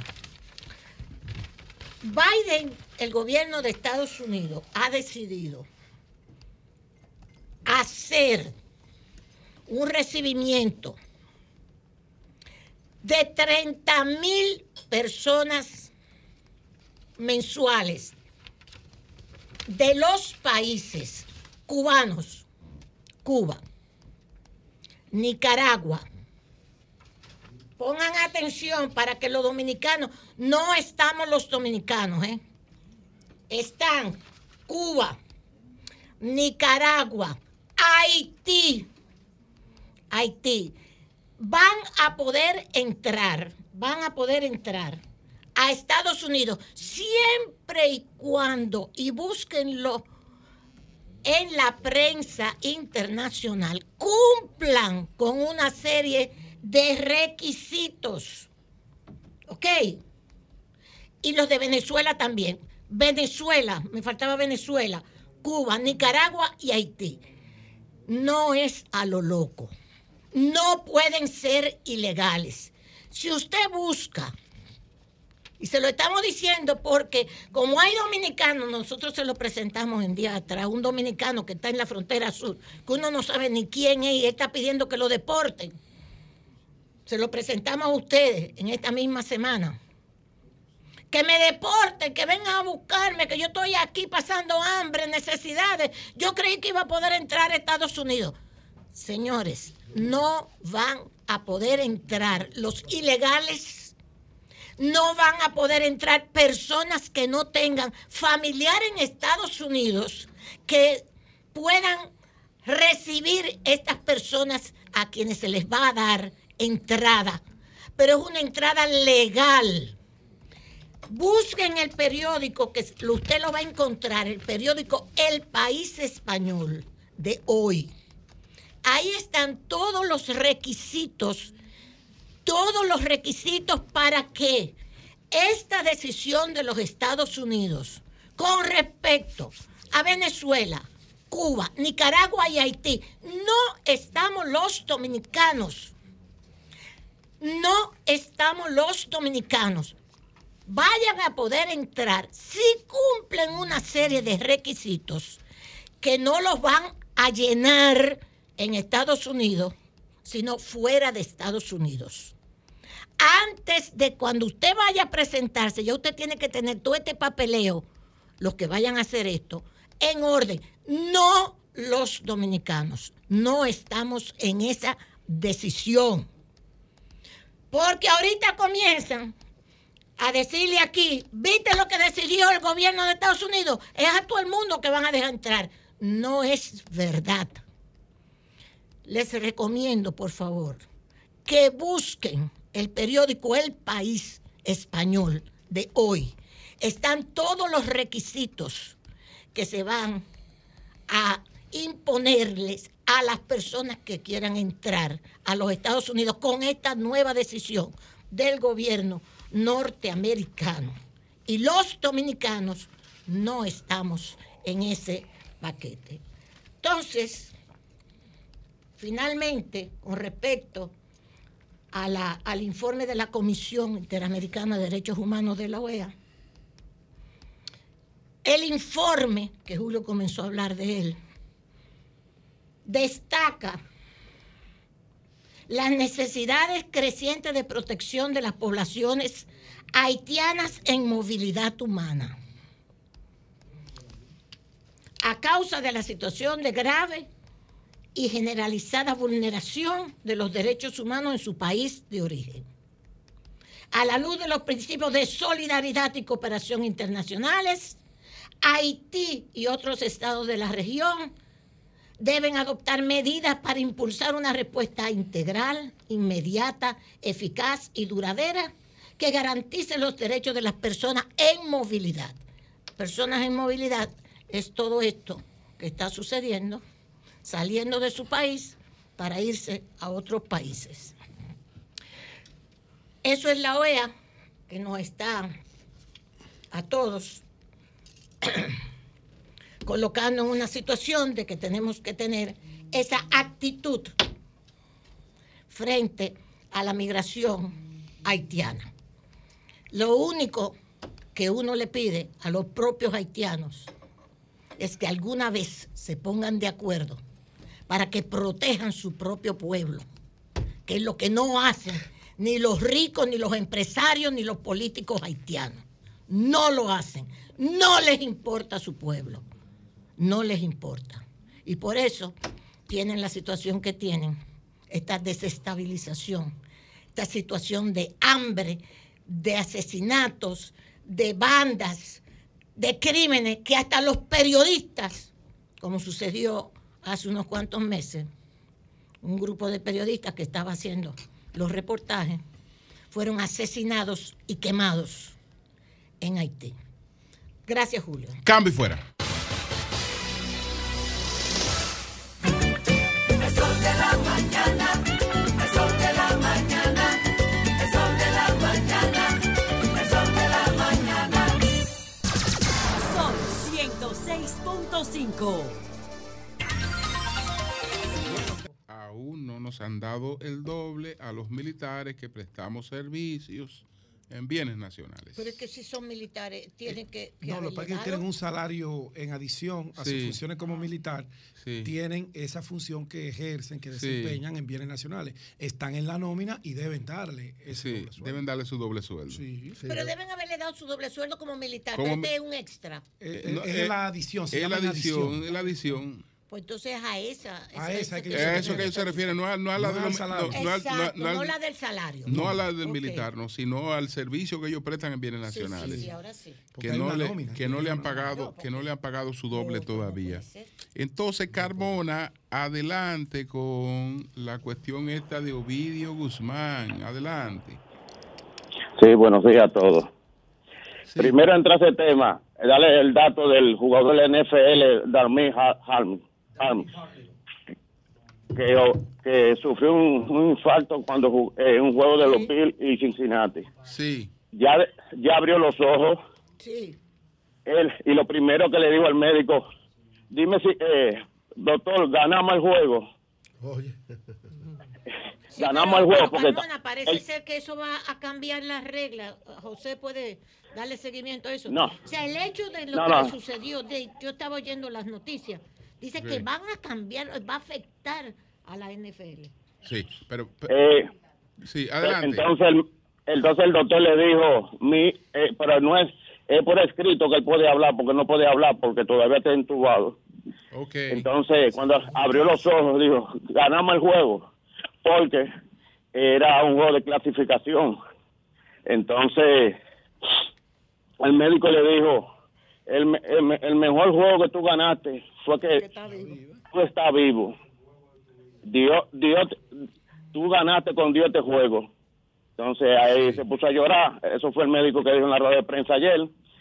Y él tiene una cuenta, ya va por 8 millones de dólares, porque él ayuda a muchos niños en, en, su- en, su- en, en su estado donde él, nació y todo Estados Unidos.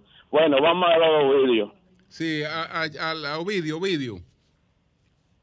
Oye, esto es una, peli- esto es una, una, un libreto de Netflix. Sí. Hacen, esto es una operación, como ustedes lo saben, hace más de seis meses. Muy fuerte. Me dice, me sentí anoche. Él le gustaban mucho las fiestas. Y ahí fue, no fue, fueron 900 agentes que, que trabajaron en esta operación. Faltando cinco días, cambiaron toda la dotación en general y todo el mundo de Sinaloa. Entonces llevaron una- un general de confianza.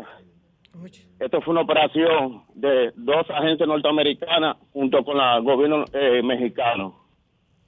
Un regalo de México, porque el presidente Biden llega el lunes a la Ciudad de México junto al primer ministro El domingo. canadiense a la gran reunión del norte. El domingo, llega el domingo.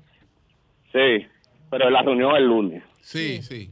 En- Entonces, la operación, oigan este datico, hace un año, hace un año, en la serie del Caribe, como ellos son, los hijos del Chapo son fanáticos 100% del béisbol, ellos contactaron varios jugadores venezolanos, dominicanos, venezolanos, para conocerlo, para, para hacerle una una fiesta en su en su en su finca, en su eh, se llama Jesús María, eh, donde fue el lugar, el pueblecito que lo agarraron.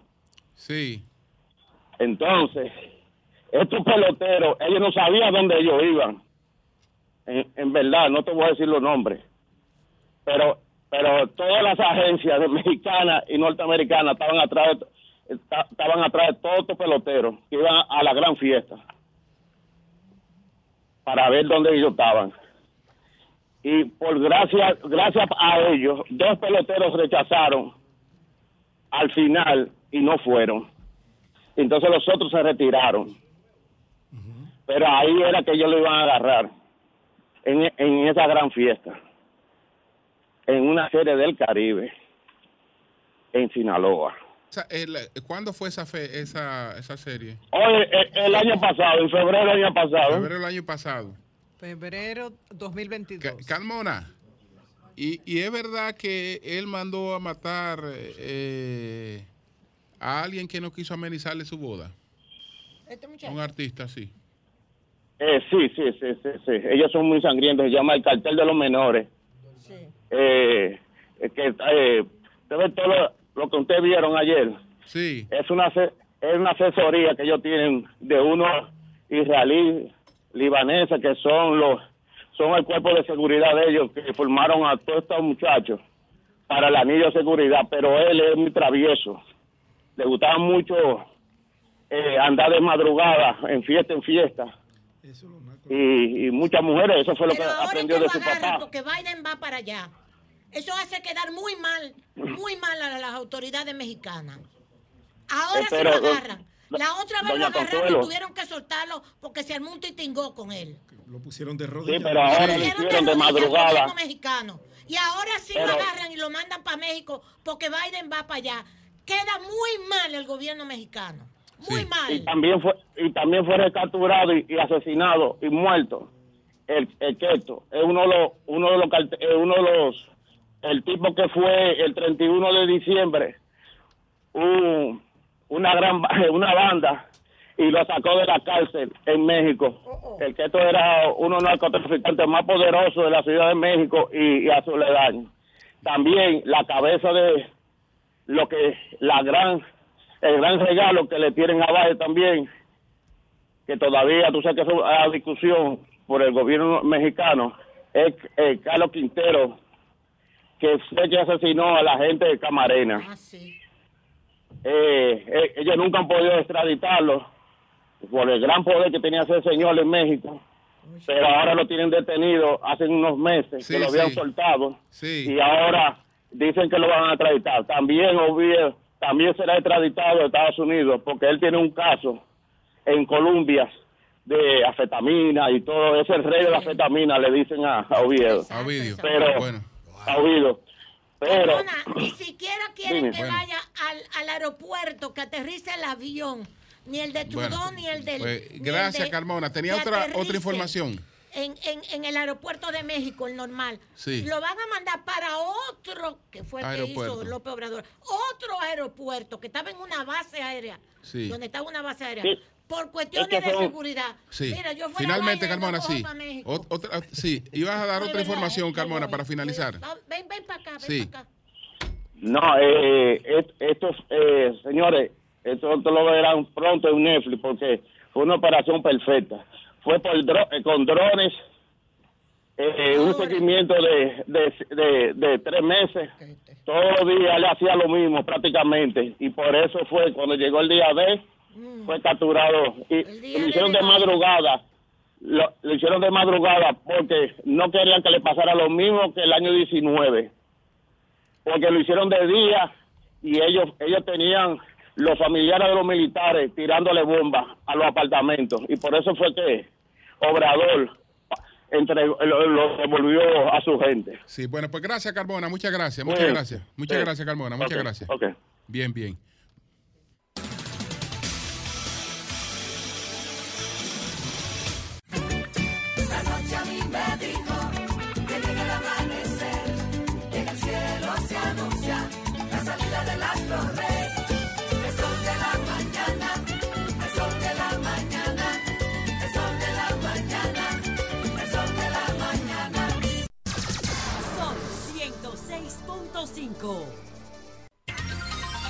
Son las 8.41 minutos. Buenos días, José. Adelante. Bueno, señores, miren, gracias Julio por el inicio de este fin de semana accidentado. Um, un par de temas interesantes para hoy, como este caso de Ovidio, el hijo del Chapo, alias el ratón. A estos muchachos, tanto Ovidio como el otro se llama igual que el Chapo, Archibaldo, se han quedado con ese, con ese cartel de fragmentado del Pacífico. Ustedes saben que en México hay dos, hay dos fuerzas poderosas o dos territorios que el Estado no lo controla, que es el Pacífico, donde está Sinua- Sinua- Sinaloa, y el Golfo, donde estaban los Z, que es la parte que choca con Centroamérica. Entonces esos dos territorios el Estado no, los controla, lo controla la droga. Y es un espejo para República Dominicana porque el gran problema de las drogas en México es que se han institucionalizado. Y, se han institucionalizado por dos razones. Primero, porque son los carteles que controlan el territorio. Y segundo, por el financiamiento a, las, a los políticos. Si ustedes se ponen a ver la serie de Netflix, la serie de Netflix de eh, Joaquín Guzmán Loera, el Chapo, ustedes se van a dar cuenta de dos cosas. Eh, el Señor de los Cielos tenía vínculo con, con el hermano de, ¿cómo se llama este presidente? Que era, que era calvo. Eh, ¿Cómo se llama este presidente? Déjame ver si lo encuentro rápido por aquí. Mexicano. Sí, mexicano. Eh, Salinas de Gortari, con el hermano de Salinas Carlos de Salinas de Gortari, Gortari. el señor de los celos, Carrillo Fuentes. Felipe Calderón tenía vínculos con el Chapo a través de un tipo apellido Luna, que era de- como de su DNI, de su DNCD así. Entonces, los presidentes tienen estos vínculos que les impiden luego actuar con determinación. ¿Qué muestra la serie de Netflix? Muestra la serie de Netflix que en el caso de López Obrador rechazó el dinero del Chapo. Y ese dinero entonces se utilizó en contra de él para favorecer a Felipe Calderón. Eso fue la primera vez que perdió López Obrador, que hizo una huelga grandísima. Sí, sí, sí, sí. Eso muestra la serie de Netflix, la original, la primera del Chapo, no la secuela, la primera, que es un gran documento histórico. Entonces, cuando López Obrador llega al poder, tiene que enfrentar lo que creó el gobierno de Felipe Calderón, porque no, López Obrador no tiene que ver con eso. López Obrador encontró un infierno, un infierno. México tuvo un presidente narcotraficante una vez, en los años 30, 40, pero era cuando se traficaba alcohol. México tuvo un presidente narco. Un presidente narco que fue, que fue eh, acusado o fue denunciado por torturas y por narcotráfico. México tuvo un presidente narco a mitad del siglo pasado. Ahora, ¿qué ocurre? Cuando López Obrador llega, dice, wow, ¿qué yo voy a hacer con esto? Estos tigres controlan Sinaloa, controlan Culiacán, que es la capital de Sinaloa. Bueno, yo no le puedo marchar ahora. Como bien decía Julio, vamos a esperar, porque si le marchamos ahora va a morir muchísima gente joven. Pero también López Obrador está convencido de que la violencia no es la solución para enfrentar el problema de la droga en México. Hay que tener un control efectivo del territorio, que México no lo tiene.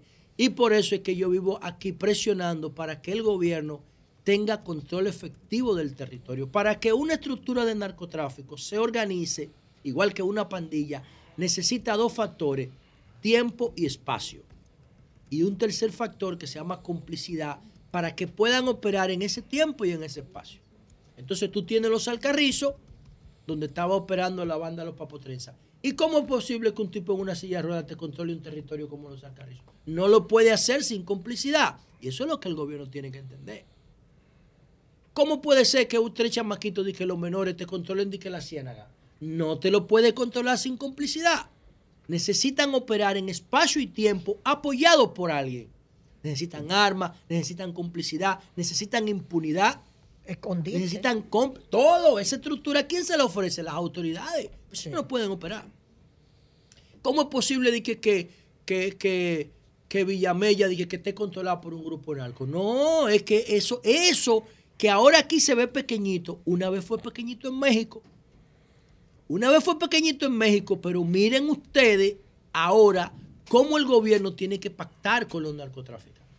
Eso de, de Culiacán y, y de Sinaloa, eso no está decidido con, la, con, con- con la- la- el apresamiento de alias Ratón. Porque ahí tienen los otros hermanos y tienen las otras estructuras que van a seguir operando, lo que cambia la cabeza. Ya tienen que haberse realizado 10 reuniones para saber quién lo va a suceder a este. Porque eso de- esas figuras se gastan con el tiempo. Lo- lo- el problema es la estructura y el control de ese fentanilo, de ese cristal que está matando muchísima gente. Esa droga sintética que esos muchachos están manejando Sí, señor. En, en- en- en la parte norte de México, en la parte norte, porque el cartel del Golfo es la parte sur, que son los 42, que fueron formados para qué? Para enfrentar al comandante Marcos. La CIA formó a esos militares para enfrentar la guerrilla del subcomandante Marcos eh, a principios de los 90 y luego se volvieron narcotraficantes todavía. Es lo del comandante Marco. No. que más nunca han aparecido. No, los que formó la CIA la para CIA. enfrentar al comandante al Marco a la Marco. guerrilla se volvieron narcotraficantes. Y esos Pero son los que nunca se ha hablado del comandante no, Marco. nunca, no, pues esa gente depusieron las armas y todo. eso. Ahora, eh, eh, Enrique Peña Nieto, cuando Obama iba a terminar, le entregó al Chapo. ¿Ustedes no recuerdan eso? Cuando Obama iba a terminar, antes de Obama hacerle la el traspaso de mando a Trump, Enrique Peña Nieto le entregó al Chapo Guzmán. No fue, no fue López Obrador que atrapó al Chapo. Fue en la postrimería, al final del gobierno de Peña Nieto. se lo entregó, lo tenían ubicado y todo. El Chapo se había escapado dos veces de las cárceles y vivía en Sinaloa sin problema. Y después de que, que la actriz Kay del Castillo y, y, y Champagne, el actor, que fueron, él quería filmar una película, y lo tenían ubicado, lo agarraron y se lo entregaron a Obama como un regalo antes de que Obama terminara. Y ahora López Obrador está haciendo lo mismo Sí. con el hijo, entregándoselo a Biden. Sí. Y eso dice mucho de la institucionalidad de México. Eso está mal. Porque México está demostrando que no tiene capacidad institucional para jugar un preso, señores. mismo. O sea, el Chapo se había escapado dos veces de México con- Claro. con, túneles, sobornando gente. Es un Y. México, en- en- entonces Estados Unidos tiene ya el Chapo cuatro o cinco años y nadie habla de que de escape ni de nada. Claro. ¿Y por qué Estados Unidos puede tener un, un narco y, y México no? México no, estoy de acuerdo. Y esa sí. vaina tira la y ese es el gran problema Es de los latinoamericanos. Por eso es que los norteamericanos se burlan de nosotros.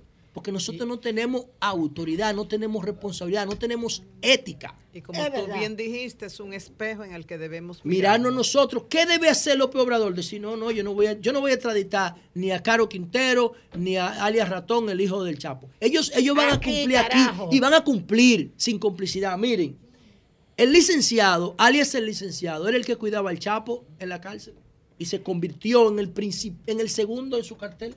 Lo dejó escapar. El que lo cuidaba O sea, en la el- cárcel, el, el- que lo sacó en un carrito lo de... tenía. Sí, no el guardia, no. El jefe de la prisión. El jefe de la prisión. Claro, el que lo ayudó a escapar en un carrito de lavandería la primera Sí. vez cuando lo agarraron en, en la frontera con Guatemala. Entonces Me da luego, José, luego el Chapo lo mete en otra cárcel y contratan un, un ingeniero y hacen un túnel. Coño, después que se te escapó la primera vez. El mayor especialista en túnel de narcotráfico que tiene el mundo. Tú le permites hacer un túnel. Entonces hay un problema serio también de corrupción. Todo el entorno está corrompido, todo, todo, todo. todo. México es un caos en materia institucional, un desorden. Y entonces, ¿qué hacen los presidentes para salir de esos presos pesados? Se lo entregan a los Estados Unidos y se lavan la mano, como hicimos nosotros con Figueroa Agosto. Cuando a Figueroa Agosto lo agarran en Puerto Rico, nosotros debimos solicitarlo. ¿Por qué? Coño, dejó más de 15 muertos aquí. Y los muertos de Figueroa Agosto en República Dominicana, ¿quién lo paga? ¿A quién se le hace justicia? No porque Figueroa Agosto se fue y se desapareció. Hoy Figueroa Agosto nos mató a Blanca la Gorda, a Ale el pelotero, a lo de la panadería francesa, al guachimán, al mensajero de la publicidad, al tipo preso en la cárcel, al chofer del que mataron en Carrefour. Toda esa gente la mató. Hoy entonces él no paga. No, vamos a lavarnos la mano y que Estados Unidos resuelva eso. Estados Unidos resuelva eso. Entonces, la institucionalidad de nuestros países es muy débil. Y sí yo creo que el, que el presidente López Obrador esperó un momento preciso. Lo que yo no estoy de acuerdo es con que lo extraditen. No porque lo extraditen, No lo van a extraditar hasta ahora, ¿eh? Lo van a Hasta, lo van a extraditar. escriba, lo van a bueno, extraditar. hay otro. Dice, dice la, la, la- lo que están diciendo es que todavía va, va, va a haber, todavía a ver, veremos si lo extradita. Pero vamos a todo eso es así, José, toda vergüenza. esta vaina Tienen que ver esa serie, señores, de Netflix. Oh, Eh, La primera del Chapo y la de y la de Narcos México, la primera de Narcos México, para que ustedes vean cómo es que esa institucionalidad mexicana se tira por el suelo Sí, frente hombre. al poder del narcotráfico y es un espejo para nosotros mirarnos, porque aquí ya culturalmente lo aceptamos, porque ustedes ven la policía y las autoridades utilizando el mismo lenguaje de ellos que Caleta, que Vuelta, que Coronó, esa vaina. Ellos usan la el mismo lenguaje del narcotráfico. El problema es que aquí todavía no se ha institucionalizado, pero corremos el riesgo de que eso se institucionalice si nosotros no le metemos mano a tiempo. Y por otro lado, yo le mandé un video a Llovita porque, miren, señores, hemos estado hablando permanentemente de que la policía y el gobierno deben tener cuidado con los intercambios de disparos. Yo no sé si ustedes recuerdan, al principio del gobierno del presidente Abinader, que una pareja de pastores venía de predicar la palabra de Dios, de, de Bonao por ahí. Y al llegar a Villa Altagracia, Le entran a tiro. le entraron a Y tiro. lo mataron. Y en principio, ¿qué dijo la policía? que eso era un intercambio de disparos. Sí. Cuando abrieron, se dieron cuenta que lo que había era una pareja de pastores ahí que no sabía disparar ni una pistola de mito. Y con Biblia en la mano. Luego hablaron de una confusión. Hablaron de una confusión y dijeron que el carro se parecía al carro de unos tipos que se habían robado una pasola y que ellos le estaban dando seguimiento. Pasola este. Eran unos kilos de droga que ellos iban a tumbar. Y el encargado era un coronel que tenía un paquete de expediente en otro puesto, porque había hecho lo mismo y seguía operando. Y está preso ahora, procesado por doble asesinato. Eso fue a principio del gobierno del presidente Abinader. Entonces el presidente Abinader no puede permitir que le digan a él que haga lo que le dijeron que hiciera a Don Leonel, a Danilo, Hipólito, y que no funcionó. Salir a la calle a matar gente cuando tú no pudiste controlarlo en principio. Yo no digo que no se produzcan los intercambios de disparos. Yo, si son intercambios de disparos de verdad, yo los apoyo. Inclusive yo estoy de acuerdo con la pena de muerte. Tipo que el tipo que le dio 80 puñaladas a la puertorriqueña, si tú lo dejas vivo va a volver a matar porque no respeta la vida. Es un enemigo de la sociedad. El chamán chacra que mató a su mujer y a sus hijos, y a los hijos de ella, si tú lo vuelves y lo, y lo sueltas, mata. Porque no respetan la vida. O el que mató al muchacho en el tanque aquí. En los kilómetros. El- eh, imit- imitando al carnicero de Milwaukee. Ese si tú lo sueltas va a volver a matar porque no respetan la vida. Yo estoy de acuerdo que para esos casos exista la pena de muerte. Yo firmo donde haya que firmar y, y voy a la marcha que haya que ir. El problema no es ese, el problema es que esas son muertes, serían muertes institucionales porque el Estado las decide. Vamos a discutir la pena de muerte para esos perfiles.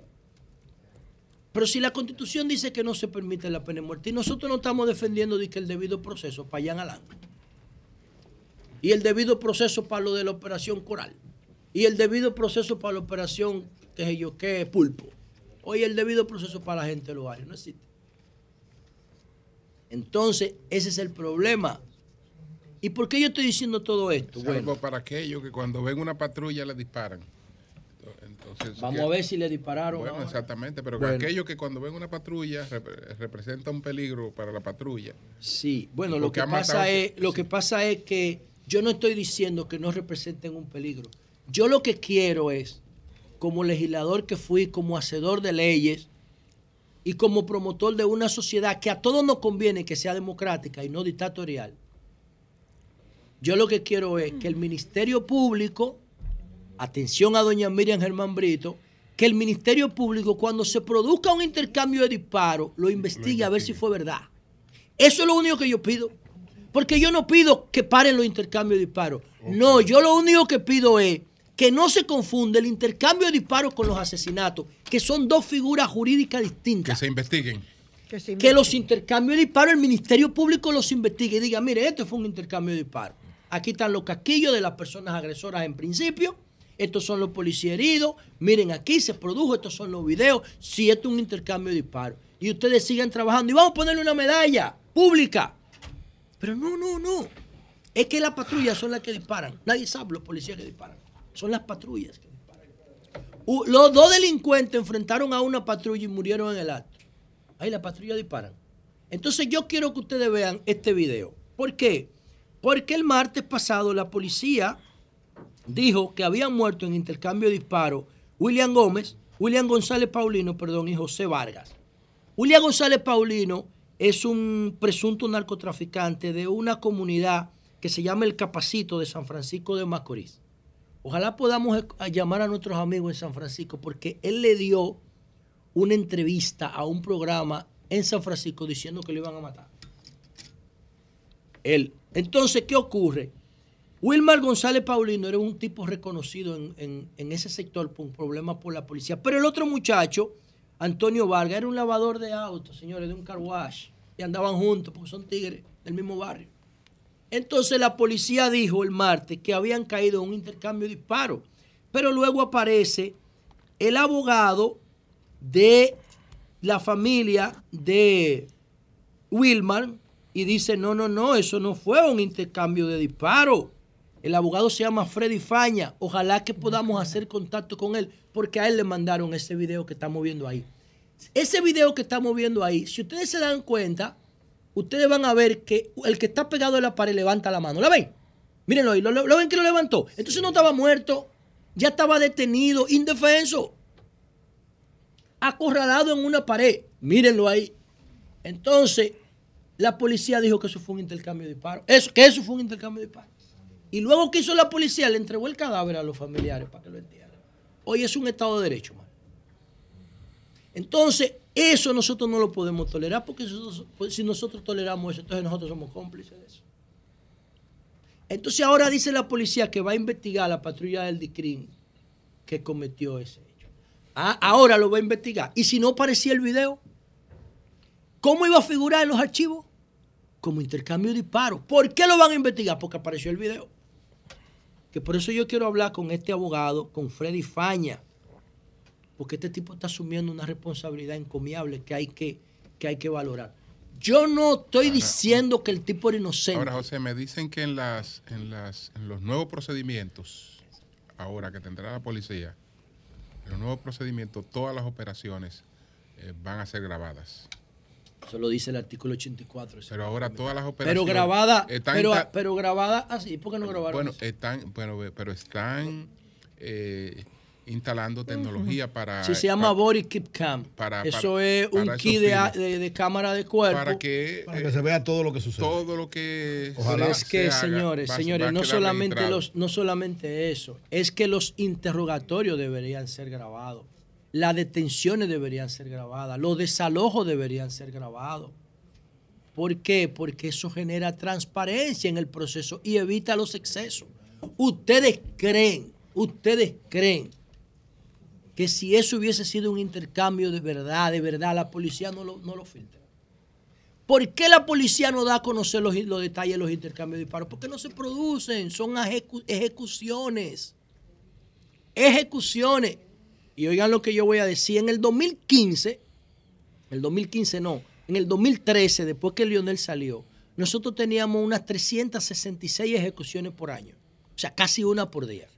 Eso bajó un poco en el gobierno de Danilo a 275 por año. En el gobierno de Danilo bajó las ejecuciones a 275 por año. Bueno, en diciembre nosotros llevábamos un ritmo de una por día. Después que se dio la decisión de salir a matar a la gente, para bajar los titulares de los periódicos. No, salía a matar a la gente, no. ¿Y qué? No, no, salía con Garantizar el ga- orden garantizar, garantizar la democracia. Sacar un par de Que- antisociales del eh, medio. eh, Que la Ah, gente pudiera, no, que la gente bueno. pudiera circular Sí. con libertad, que Bueno, pudiera celebrar bueno, su Navidad, yo le voy a que decir pudiera algo. disfrutar su doble el sueldo. El país se lo estaba Que el- pidiendo. que el que es, que es que que normal. que eso es normal. Es normal que ustedes opinen así. pasó. Sí. Y así pasó. No, miren este dato. Yo no estoy de acuerdo con lo que está haciendo Bukele en El Salvador. Porque Bukele no está resolviendo los problemas de la guerrilla, los, las está acorralando para dar una, para, para provocar una experiencia, una sensación de seguridad. Pero el problema no está resuelto, el problema está acorralado. Ahora, noten algo, Bukele que tiene un estado de excepción aprobado en el Congreso. O sea, en El Salvador hay un estado de emergencia aprobado, pero Bukele no está matando gente. Bukele los está apresando. Búsquenlo muerto en El Salvador. Lo está torturando. No, no lo está torturando ni los está Coño, matando. José, pero tú no has visto la Pero versión está bien. que ha salido. Ustedes no tienen pantalla. ahí al frente. Acostado con la mano Búsquenlo. atrás en cuero. No, no, pero los es está tortura. matando. Y no le voy a dar comida. Los está matando. Lo está ma- no, está dando No los está no lo matando. No los está matando. Nosotros los estamos Eso es lo que hacía matando. Nosotros estamos matando. No estoy diciendo que estoy en desacuerdo con los intercambios de disparos. Los apoyo siempre y cuando sean reales. Porque si, una, si la policía dice que se produjo un intercambio y no es verdad, nos está faltando el respeto a todos. Entonces nosotros no podemos ser cómplices de eso. O el que está mal soy yo. Entonces el presidente Abinader no puede permitir eso porque el presidente Abinader es un tipo demócrata, respetuoso. No lo puede permitir. Además, no da resultado a, mediano plazo. Eso se cae. ¿Por qué yo digo que esa estrategia se cae? Porque se le cayó a Lionel, se le cayó a Hipólito y se le cayó a Danilo. No funciona. Por cada tipo que tú mates en la calle salen 100. A ellos no les importa, se convierten en leyenda. Y ahí viene YouTube y los, y los entroniza. Es un prestigio en el barrio ser delincuente. Es un prestigio en el barrio ser delincuente. A ese nivel de degradación nosotros estamos llegando. Entonces, no, no salgamos a matar a los delincuentes, vamos a trabajar el barrio para que no, para que no valore eso. Vamos a trabajar la política pública abajo para crear otro perfil de sociedad. Pero ahora mismo, mientras tú más delincuente eres, más te valoran en el barrio. Y ese es un problema serio que nosotros tenemos porque no estamos cuidando la seguridad cultural. Hay 20, 30, 40, 50 canales de YouTube solamente promoviendo delincuentes en los barrios. Solamente promoviendo actos delincuenciales y promoviéndolos como héroes. El gobierno está mirando eso. Entonces, yo no sé hasta dónde, y con esto termino, el presidente Abinader sabe, porque yo le he hablado con él, de que mis posiciones críticas no tienen maldad. Pero yo no puedo dejar de ser crítico. Y si vamos a contribuir con crear un modelo de seguridad estable en el tiempo, no se pueden permitir este tipo de, dis- de distorsiones que atropellan la constitución de la República. Cambio fue. Buenos días del programa y a los oyentes en la República Dominicana y el mundo. La temperatura promedio para hoy 45 grados, estará nublado en la mañana y soleado en la tarde. No se sentirá frío. El Servicio de Inmigración y Ciudadanía, UCI, presentó su propuesta para aumentar las tarifas de trámites de inmigración en Estados Unidos a partir de este 2023.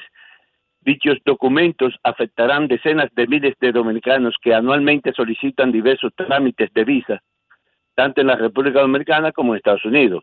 Los aumentos abarcarían las solicitudes de ciudadanía, copia de certificado de ciudadanía, petición de esposo, hijo, padres y prometidos, perdón provisional por presencia ilegal en el país, permiso de viaje, pasar de residencia temporada permanente, permiso de trabajo, ajuste de estatus o solicitud de residencia, eh, se reducen los precios de su pensión de deportación para una familia y reemplazar la tarjeta de residencia permanente. Las solicitudes de visa de tráfico humano y víctimas de un crimen seguirán siendo gratuitas. Por otra parte, la ex candidata presidencial demócrata en el 2016, ex primera dama, ex secretaria de Estado, o más bien canciller, y ex senadora de los Estados Unidos, Hillary Clinton, será catedrática en la Universidad de Columbia a partir del próximo mes de febrero, informó el Alto Centro de Estudios. Impartirá docencia en ciencias políticas, donde existen decenas de estudiantes dominicanos cursando esa carrera. Asimismo, el reconocido médico dominicano en Nueva York, Rafael Antigua, imparte cátedra de medicina en la misma prestigiosa universidad, donde también decenas de estudiantes cursan esa carrera. La antigua ha sido considerada, considerado por revista médica anglosajona como un científico de la medicina. Eh, por otra parte, la Administración de Alimentos y Medicamentos en los Estados Unidos desbloqueó esta semana los requisitos innecesarios para comprar medicamentos y abortar. Mujeres jóvenes dominicanas en el Alto Manhattan dicen apoyar la medida. En otra información, el alcalde de esta ciudad, Eric Adam, y el comisionado del transporte, el dominicano Daniel Rodríguez, anunciaron este miércoles la asignación de 10.1 millón de dólares de fondos federales para sustituir 925 vehículos de la flota propulsada por combustibles fósiles eh, a vehículos eléctricos. Asimismo, se instalarán 315 nuevos cargadores en toda la ciudad. Eh, en otra información, el congresista Adriano Payá dijo aplaudir el proyecto de ley que sometiera el senador dominicano Iván Lorenzo, que busca modificar la ley consular 716 del año 1944 sobre funciones públicas de los consulados dominicanos y se bajen los precios de los documentos. Mani- eh, Payá manifestó todo lo que se puede hacer para mejorar las condiciones de nuestros constituyentes, lo aplaudo. Asimismo, añadió que se encuentra trabajando junto al presidente para ver cómo los precios de los vuelos aéreos bajan porque en la época de Navidad se dispararon a un, nivel prohibitivo a 1.300 y 1.400 dólares y con pobre servicio, dijo el allá. El senador Lorenzo fue, fue preguntado por este reportero el por qué siendo el PLD de gobierno no propició dicha modificación, contestando a seguido, estoy planteando esta iniciativa en un momento que soy oposición, pero el PRM, el PRD ni el Partido Reformista siendo gobierno y oposición nunca lo hicieron tampoco. Asimismo, a la comunidad sobre la intención del presidente de pri- privatizar los servicios consulares. Eh, digo que es altamente preocupante los pagos que se hacen y que si se rebajan los precios de los documentos consulares, ese dinero debe invertirse en la repatriación de cadáveres de muchas familias que necesitan eh, llevar sus familiares a la República Dominicana porque ya no lo pueden eh, enterrar aquí. Él eh, emitió sus opiniones durante un encuentro que prensa y comunidad hispana efectuara el fin de año con profesionales, políticos, empresarios, comunitarios, periodistas, comerciantes y ciudadanos comunes. Eh, hay que recordar que recientemente el director general de pasaporte en República Dominicana aclaró que no tiene nada que ver con los precios de renovación de pasa- del pasaporte dominicano en Nueva York ni Europa, indicando que en el país está por unos 1.650 pesos, equival- equivalente a unos 25 dólares, y los consulados la, varían las tarifas. En Nueva York los pasaportes están entre los 130 dólares y 566 dólares. También, la población de Estados Unidos es de 334.233 habitantes.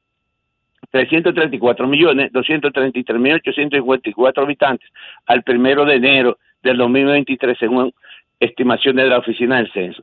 Se espera que la nación experimente un nacimiento cada nueve segundos y una muerte cada diez segundos. Entre ellos figurarán dominicanos. Mientras tanto, se espera que la migración internacional neta añade una persona a la población estadounidense cada 32 segundos. La combinación de nacimiento, de fusión y migración internacional neta aumenta la población estadounidense en una persona cada 27 segundos. Por último, policiales. El hispano Gilbrand Guerrero, de 19 años, cuya nacionalidad no fue dada a conocer, fue arrestado este miércoles por haber, titúa, titúa, pipán, pipán, haber asesinado a Johnny Gatón, de 32 años, el pasado mes de diciembre. Regresamos al estudio. Bueno, pues muchas gracias. Siempre, siempre. Navidades, eh, me quedé esperando como que tú vinieras a modelar, te estás dejando ganar por Virgilio, que siempre viene luciendo su estilismo. Yo me quedé impresionada con aquel estilismo tuyo. No, no, no. Óyeme, óyeme, María Elena. Cuéntame. Te voy, te voy a llevar un reconocimiento para que te convierta en abanderada de la, de la agitación cultural interna del, del equipo del Sol de la Mañana. Oye.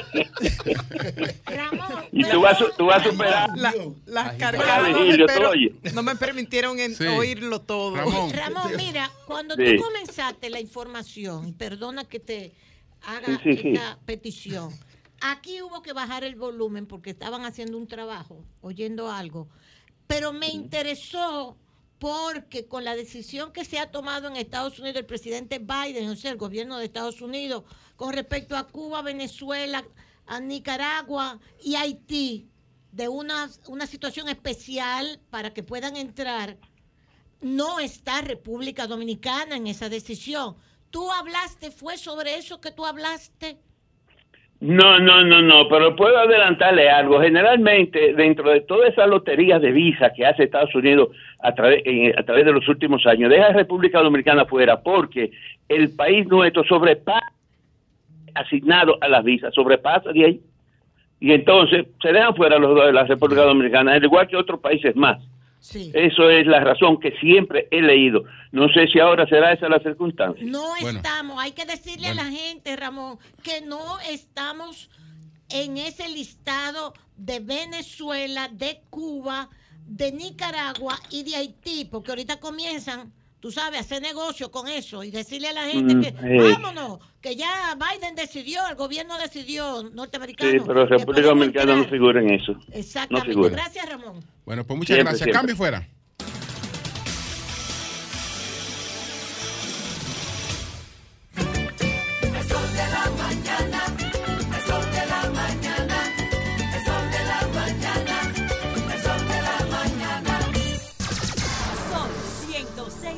106.5. 9.25 minutos. Marilena, adelante. Julio se está riendo de los De los chistes que se escuchan acá en las pausas comerciales. Algún día grabaremos eso para que ustedes gocen también. Dival lo tiene, ese caso lo tenemos. Bienvenido, Palacio. Palacio es un dominicano que reside Ay, en sí, Suiza. bienvenido. Es un excelente colaborador de Sol de la Mañana. Vive como con el corazón y la mente allá en Suiza y aquí en República Dominicana y sobre todo en su patria chica que es Higüey.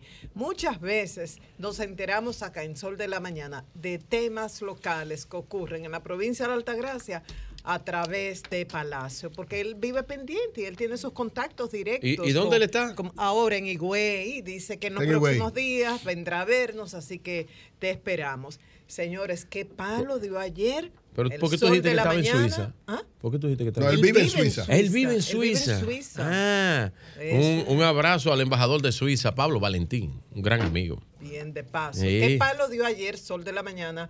Gracias a Pedro Jiménez, A que este dio equipo, a este la equipo, a este información. equipo. Señor, Nadie puso al gobierno sabía en lo suyo. eso. Fue Pedro que leyó la comunicación, la decisión de la suspensión temporal de exportación de huevos. E inmediatamente el equipo de producción se comunicó con el ministro de Agricultura, Limber Cruz, y él explicó. Tras escuchar las explicaciones del ministro, yo particularmente entendía, esta es una manera de evitar desabastecimiento por un aumento de la demanda que hay en Haití y otras islas. Julio decía esta mañana con mucha razón, esta mañana no más temprano, con mucha razón, ¿por qué incluir a Haití en esa prohibición de exportación? Esta es una manera de ayudar a ese pueblo a, lograr esa proteína barata que es el huevo y al mismo tiempo ayudamos a nuestros productores. Este es un tema. Y el otro punto es, ¿se comunicó o no? Pedro decía, no se le comunicó a los productores. El ministro decía ayer, sí se le comuniqué, se, se le comunicó. Yo me puse en contacto con alguien que trabaja para agricultura, le pedí esa comunicación, le dije, por favor, envíame esa comunicación para yo leerla mañana, pero me quedé esperando, no la recibí. Entonces, ¿qué piensan los productores? Vamos a ver, Jovita, ya tú lo tienes listo, lo que dijo en el día de ayer el señor Manuel Escaño, presidente de la Asociación Nacional de Productores de Huevos. Nosotros los productores organizados en la Asociación Nacional de Productores de Huevos y otras instituciones del sector, producimos más de 8 millones de unidades de huevos diarios.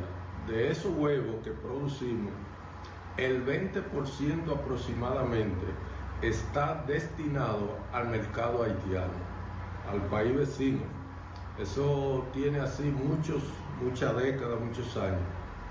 Entonces, esos huevos con la prohibición, con la medida desacertada, injusta, atropellante que acaban de tomar las actuales autoridades en el día de ayer, con esa medida lo que están haciendo es golpeando al sector para ponerlo en peligro de que pueda incluso desaparecer.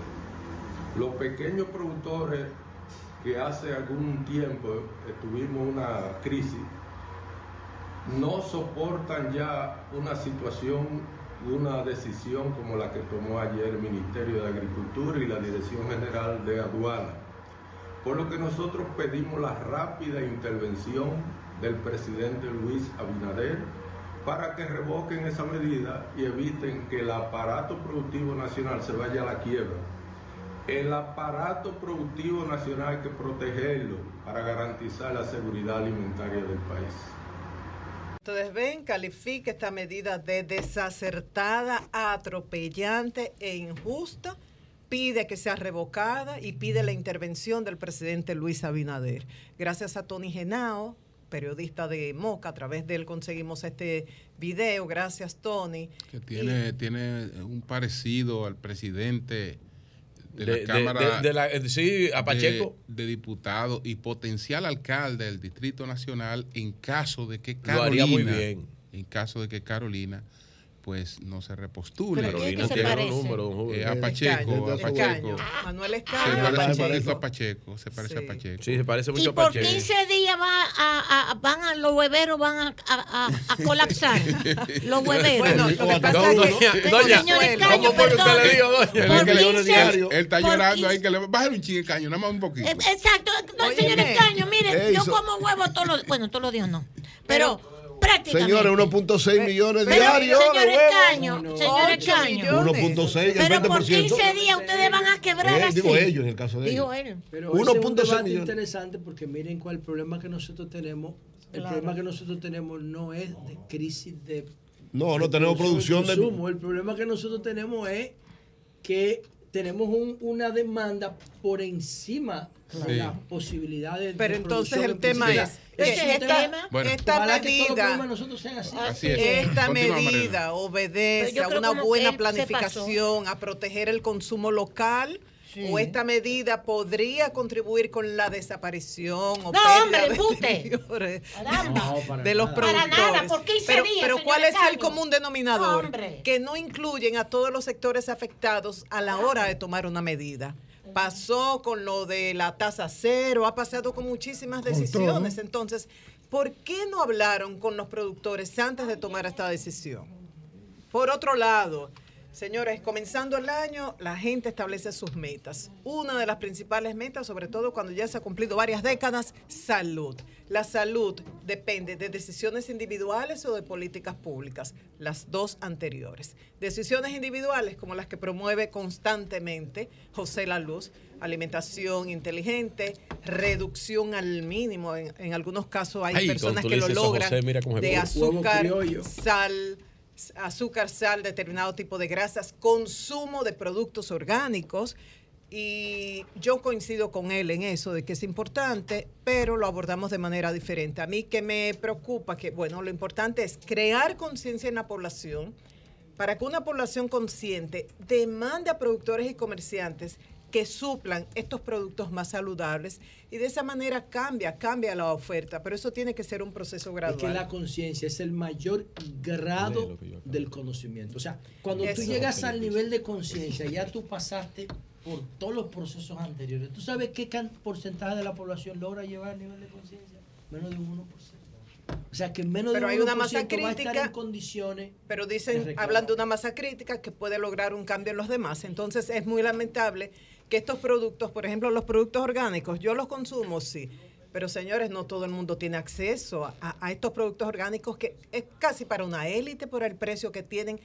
¿Vale consumirlos? Sí, solamente hay que pensar algo. ¿Por qué los oncólogos les mandan, les ordenan a muchos de sus pacientes consumir exclusivamente vegetales orgánicos?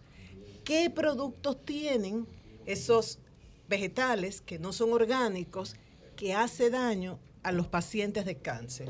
Y hay que esperar a, a tener cáncer para evitar esas es. sustancias tóxicas. Es no. Entonces, es bueno consumir productos orgánicos, pero hay que lograr que baje el precio. ¿Pero por qué estoy hablando de salud? Porque no solamente dependemos de decisiones individuales como estas, también de políticas públicas. ¿Y qué, qué pasa este año? Que sigue la huelga, sigue el conflicto entre Colegio Médico Dominicano y administradoras de riesgos de salud. Ayer hubo una reunión, era la tercera convocada por el Consejo Nacional de Seguridad Social. ¿Y cómo fue calificada? No solamente por el Colegio Médico, también por la Asociación Nacional de Clínicas Privadas, como frustrante y desastrosa. ¿Y qué dijo el Colegio Médico Dom- Dominicano? Que va a continuar con su lucha y ahora que la va a fortalecer. Además, la Asociación Nacional de Clínicas Privadas se va a integrar a esta lucha. Dijo el presidente de la asociación que aunque buscan aspectos diferentes, pero al final están trabajando con, con las administradoras. En el caso de las clínicas, quieren eh, un reajuste en las tarifas de los servicios que ofrecen. Ayer eh, participaron en la reunión presidiendo una comisión especial, tanto el ministro de Salud, el doctor Daniel Rivera, como el ministro de Trabajo, Miguel de Camps. Y finalmente, productores agrícolas de Constanza han ocupado desde hace unos días las oficinas del Ministerio de Medio Ambiente en ese municipio. Eh, ellos están reclamando el pago que se les había prometido tras salir del área protegida del Parque de Valle Nuevo. Ustedes se recuerdan que a un grupo de productores de la, del área norte se les había pagado, faltaba eh, otros productores, son como 100, y ellos dicen que van a ocupar esas oficinas por tiempo indefinido. Es una pena. Recordamos que recientemente la coalición por la defensa de las áreas protegidas calificó como manejo torpe y errático el que se le ha dado a Valle Nuevo. Y hablaba de que la situación actualmente sobre práctica ilegal de agricultura en esas áreas protegidas está peor que en agosto del 2020, cuando inició este gobierno. Que el ministerio ha irrespetado los plazos que la misma entidad había puesto de que en tal fecha debe terminar la práctica de agricultura que es ilegal en un área protegida y ellos han ido posponiendo esos plazos. Entonces el tema de Valle Nuevo y este manejo torpe y errático, como lo calificó esta coalición, continúa, Julio. Cambio y fuera.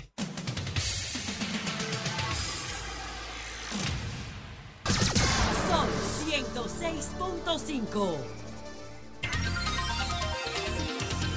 Bien, señores, continuamos con los comentarios. Son las 9.42 minutos. Buenos días, Pedro. Adelante. Buenos días, don Julio Martínez Pozo. Buenos días a todo el equipo de este Sol de la Mañana, a los panelistas de este prestigioso programa, al equipo de producción, al equipo de redes, al equipo de redes, ¿verdad? Tenías razón tú ayer. Que hacen, gracias, Eury. Eso te hace grande, aunque no aparente. grande en valor. No, yo Visualmente, porque la gente visualmente. ve el tamaño, eh, pero Eury es grande en alma, Gracias, en espíritu, en persona, una gran persona, un gran Pero ser al humano. final, ¿qué pasó? ¿Ellos habían notificado a los productores? No. No. Recuerda que yo le pregunté No, al no le ministro. Yo le pregunté. En la forma en cómo hablaron, no le habían- No, fíjate que yo le Y decía. dijo abusiva y sorprendente, dijo. Lo dijo el caño. Yo le insistía a mis compañeros ayer eh, que. Eso sería lo único malo que tiene eso.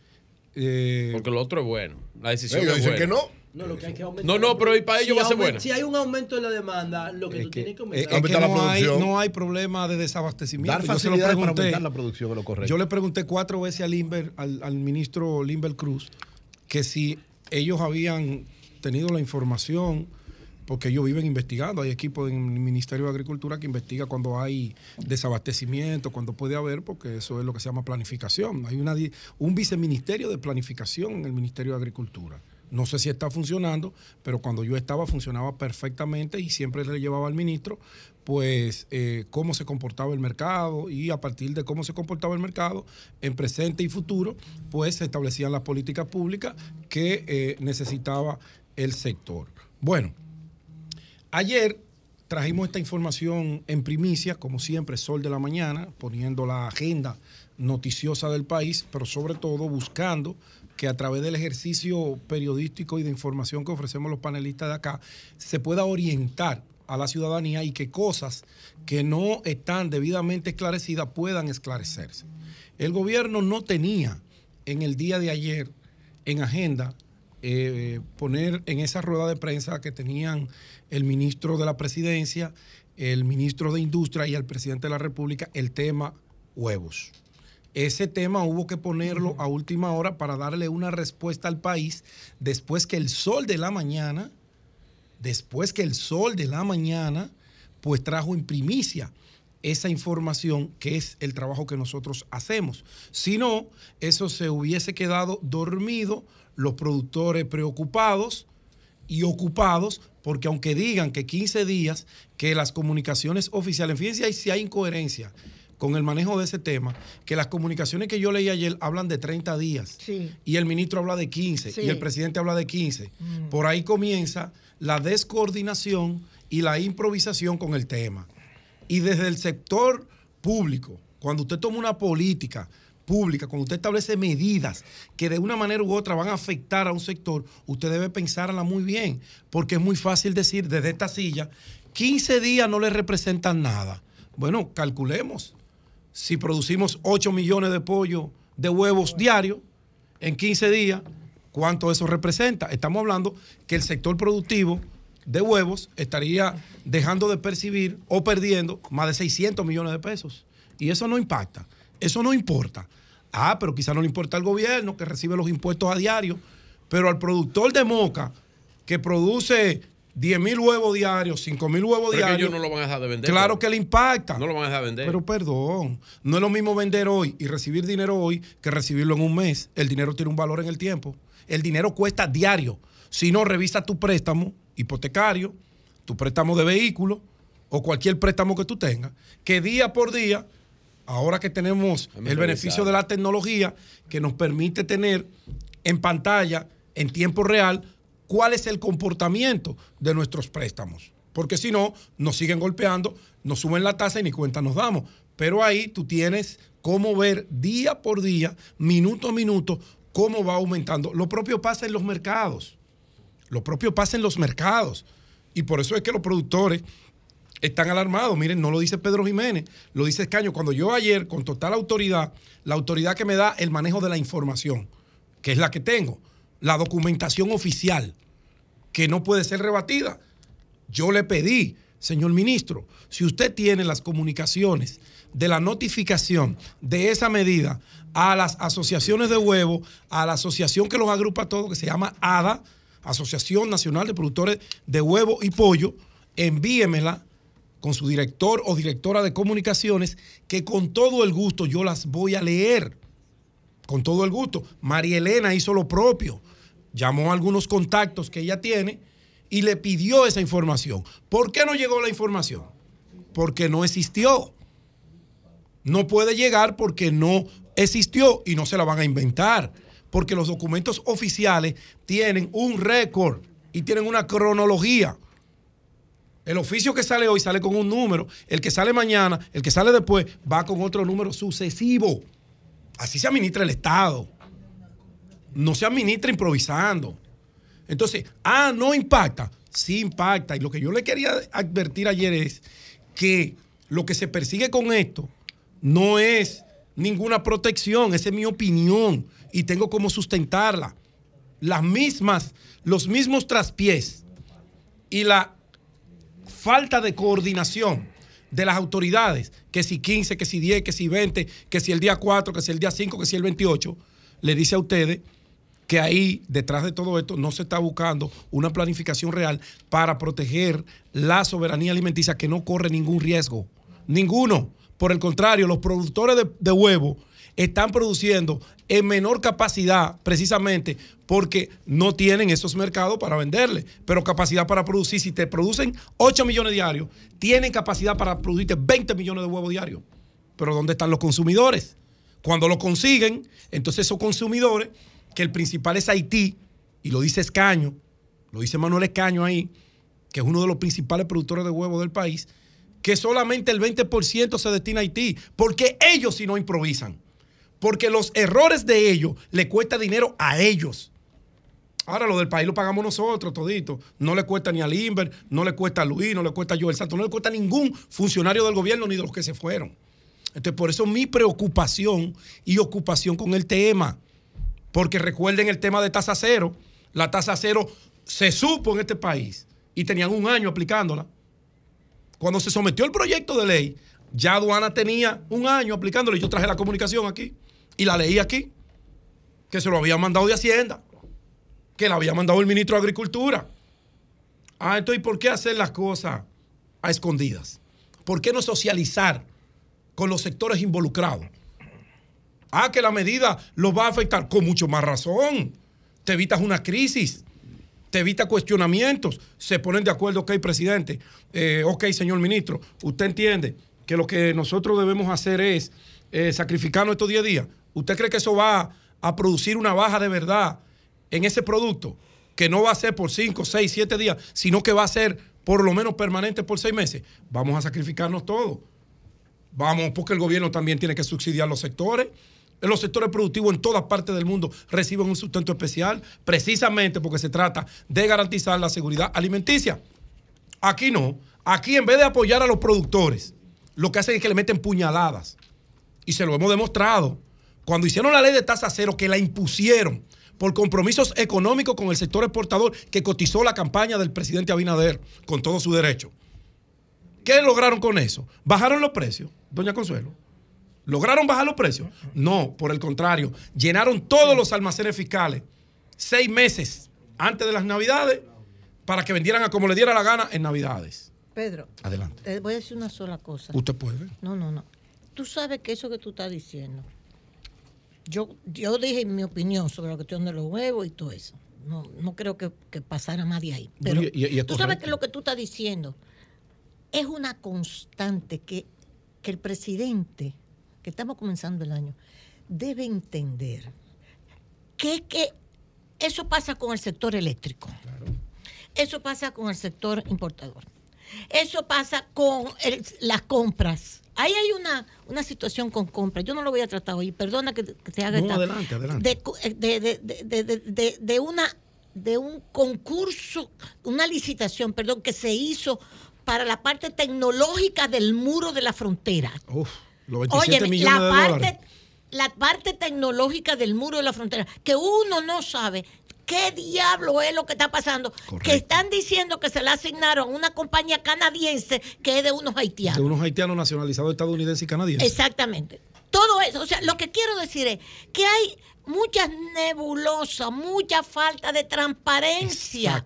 Y eso es lo que está sucediendo y tú estás explicando ahora con el caso de los huevos. Pero eso nos está pasando con todo. Meten el fideicomiso en medio de las navidades. Por favor, por favor. O sea, cuando se socializa desde el gobierno, Sí. lo primero que el gobierno, cuando va a tomar una medida que afecta a un sector, es socializar con ellos. Caramba. ¿Para qué? Para poner algún tipo de acuerdo y también socializar con los terceros que somos nosotros que nos merecemos esa información de primera mano que es el gobierno porque somos los que pagamos los impuestos, somos los que le damos el dinero al gobierno. No es que el gobierno nos da nada a nosotros, no, somos nosotros, cada uno de los ciudadanos, en mayor o menor proporción, que suple los recursos con los cuales el gobierno pone en ejecución las diferentes políticas públicas en las diferentes áreas. Y por eso es que nos merecemos información. No que los periodistas, aunque ese es nuestro trabajo, buscar, escarbar, para que aquellos vicios ocultos que se puedan tener desde el poder sean esclarecidos y socializados para beneficio de todos. Finalmente, yo solo les digo, mi único interés es no que obliguen, porque lo que se busca, y yo lo mantengo, y tengo como demostrarlo, la misma actitud del gobierno me da la razón. Con esto lo que se busca es una baja obligatoria del producto. Pero esa baja está bien, se va a producir en detrimento del sector que produce los huevos. Cuando no haya huevos, porque el sector productivo diga, yo no puedo producir a ese precio porque usted no me ha subsidiado a mí el maíz que se come en esa gallina, no va a haber huevo, entonces el huevo va a haber que pagarlo a como le dé la gana el que lo tenga, a menos que el gobierno lo que busque con esto es la quiebra de ese sector para abrir un canal de importaciones. Si es así, vamos para adelante. Cambio fuera.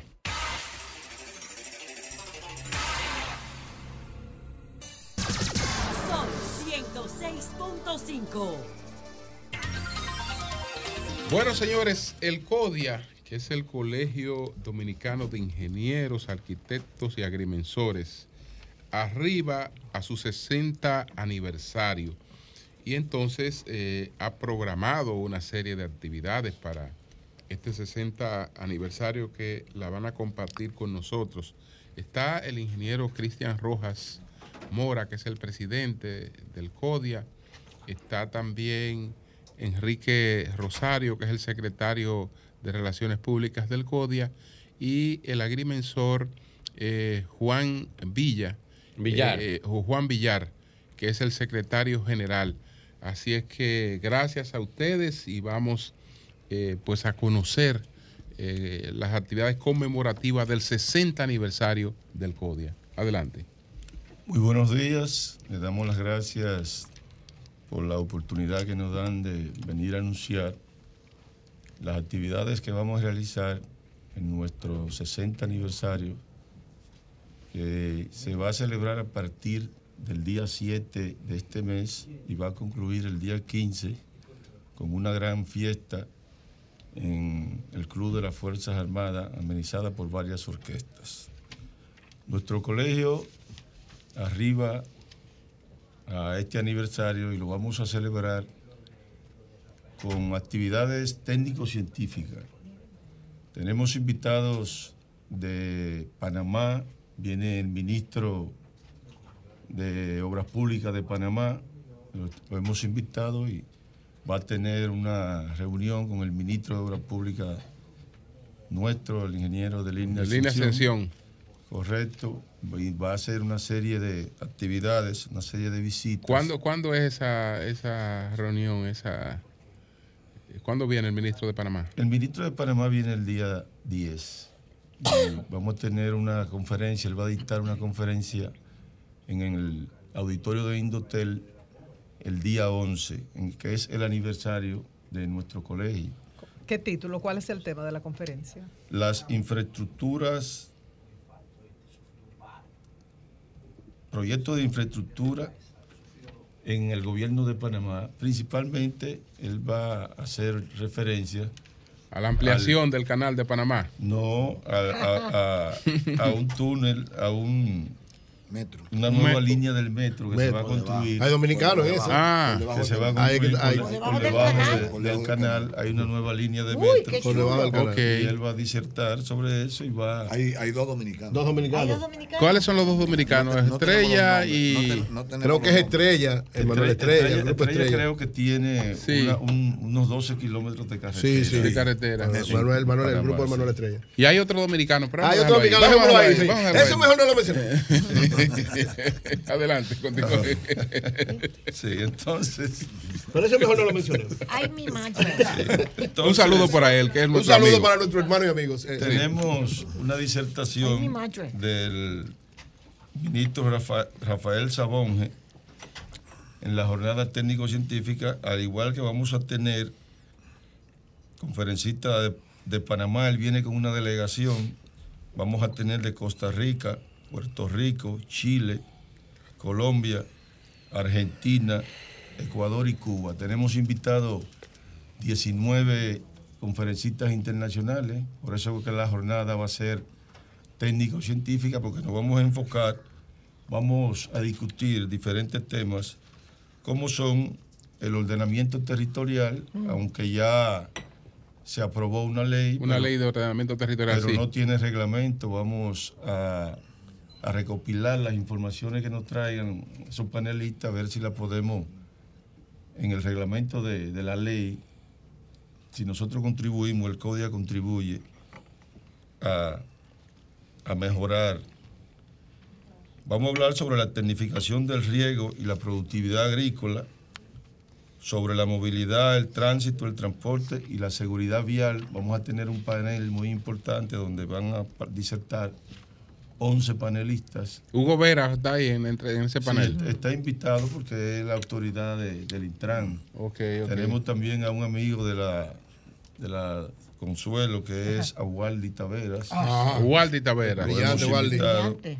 Y varios municipalistas Ah, también que vamos a tener para discutir sobre eso. Entonces vamos a tener un panel importante, la vulnerabilidad en las estructuras. Eso, el ONESP está haciendo unos trabajos muy importantes sobre las edificaciones vulnerables. Entonces ahí estará Reyes Madera. Correctamente, Reyes Madera. va- Leonardo, ahí, Leonardo Reyes al Madera. hablar de vulnerabilidad no nos limitaremos a la parte sísmica, porque el propio edificio del CODIA fue afectado por algo, a- Una excavación. un vecino, ¿no? Que en este caso no fue un temblor de tierra, ¿qué fue lo Además, que es una pasó? cosa muy frágil por su historia, ¿no? De hecho, de hecho, toda la zona colonial es vulnerable y más esa empresa que nos afectó, que no tenía ni siquiera permiso de construcción. Ah, pues la demanda es fuerte, ellos van a tener que hacer una indemnización grande a ustedes. Bueno, ellos están tratando de resarcir los daños que le causaron al CODIA porque no quieren ir a justicia. Hemos hablado con la constructora Noval, que fueron, son los... Fueron ellos. Fueron ellos los que O causaron sea, una constructora estaba haciendo modificaciones sin permiso. Sin permiso, correcto. Pero no solamente esa, José Casi La Luz. frente al ayuntamiento. Aquí en la zona este completa, se está haciendo una ampliación de, de un aeropuerto. El aeropuerto de Punta Cana y no tiene planos aprobados. ¿cómo va a ser? Claro. El aeropuerto de Que no tiene planos No aprobados. modificación. ¿Cómo va a ser? No tiene El planos aeropuerto de Punta Cana es el principal aeropuerto del país. Sí, sí, pero Punta Cana es el principal aeropuerto del país. Déjame llamar a Frank Elías. Pero- vamos- a investigar Sigue para Déjame hablar con Frank Elías. internacionales no- tiene autorización. No, eso no puede ser. vamos a seguir con el 60 aniversario de Codia, no está dentro del 60 Dentro del aniversario. 60 aniversario, con esta situación. Yo sé, no, claro, claro. Vamos a darle la oportunidad a Punta Cana para que... Al estoy hablando con es, un, es un aeropuerto internacional. Claro. Pero, pero, No me quedó claro. eso- ¿usted- ¿Ustedes van a ir a la justicia o van a llegar a un acuerdo Estamos con la, tratando de, con la de- constructora? nosotros estamos tratando de que ellos resarzan. Es mejor un mal acuerdo, es mejor un mal acuerdo. Correcto, Claro. porque eso no Con la destructora. Sí, es mejor un mal acuerdo. Independientemente de que ellos lleguen a un acuerdo, Es una barbaridad. Eso tiene que ser sancionado por el Estado. Estoy de acuerdo. Independientemente de que se pongan Bueno. de acuerdo con el código y le den unos cuartos. El Estado no puede permitir que una constructora opere al margen eh, Así ley. mismo. Y si después viene un temblor de tierra y mata a 100 gente. Digo, José, José, yo lo ¿Qué que creo, señales que tú mandas? Yo lo que creo que el Estado y las instituciones no deben permitir que se construya ninguna obra eso- ilegal. eso es lo que estoy eso, diciendo. eso, Eh, eso es, eso es. Eso es, que Digo, no el se construya. 57% de la Bueno, población dominicana Entonces, es ¿qué- informal. eh, así es. ¿Qué otras actividades tenemos? Tenemos, vamos a hablar también, tenemos un panel sobre Ay, drenaje pluvial y el drenaje pluvial, ustedes saben que tuvimos un problema, un evento el Sí, día sí, 4 de sí. noviembre, vamos a discutir y vamos a buscarle soluciones a esa, a plantear soluciones. Tenemos también sobre la minería responsable y sus aportes al desarrollo nacional, sobre las energías sustentables y vamos a hablar sobre las normas y disposiciones técnicas de la jurisdicción inmobiliaria.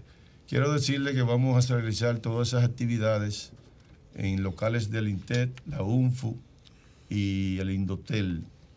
Vamos a tener esos tres locales y queremos, le hacemos un llamado a nuestros miembros, al, al a los colegiados, para que apoyen estas actividades y a las instituciones que tienen que ver con estos temas que vamos a tratar, para que envíen sus técnicos, para que también ellos puedan participar en esas Mire, actividades. el rol del CODIA como, como asesor del Estado eh, en todas las políticas de construcción, eh, ¿ese rol se está cumpliendo con ese rol? ¿El CODIA realmente el Estado le está tomando en cuenta? Hemos estado reclamando precisamente eso, Martínez Pozo, que nosotros en todas las obras de infraestructura y de importancia del país, eh, nosotros tengamos participación. Por ejemplo, ahora mismo le enviamos al director de compras y contrataciones, le enviamos nosotros las propuestas, las enmiendas que el CODIA tiene en el proyecto de ley, porque ahí se está tratando de modificar, está en el Congreso, la nueva ley de compras y contrataciones. Le enviamos documentación al ministro de, de Economía, Planificación y Desarrollo para participar en las discusiones sobre la ley de ordenamiento territorial, pero no fuimos llamados. Yo no entiendo. Y hemos estado reclamando en los grandes proyectos, por ejemplo, ahora mismo en el Monorriel, que es una obra que le, solicitamos al ministro de la presidencia que nos envíe los estudios del monorriel y no hemos recibido respuesta. Desde el mes de noviembre le enviamos una comunicación y no hemos recibido Oye, respuesta en ese aspecto. Eh, usted quería, sí, quería agregar algo, el señor Villar, ¿qué decía? Eh, el CODIA 1962, eso quiere decir después de la muerte de Trujillo. 63. 63, 60, 63. 60 años, 60 años. 60 Ahora años. 63. Ah, bueno, Sí, sí, sí. Cumple 60 años.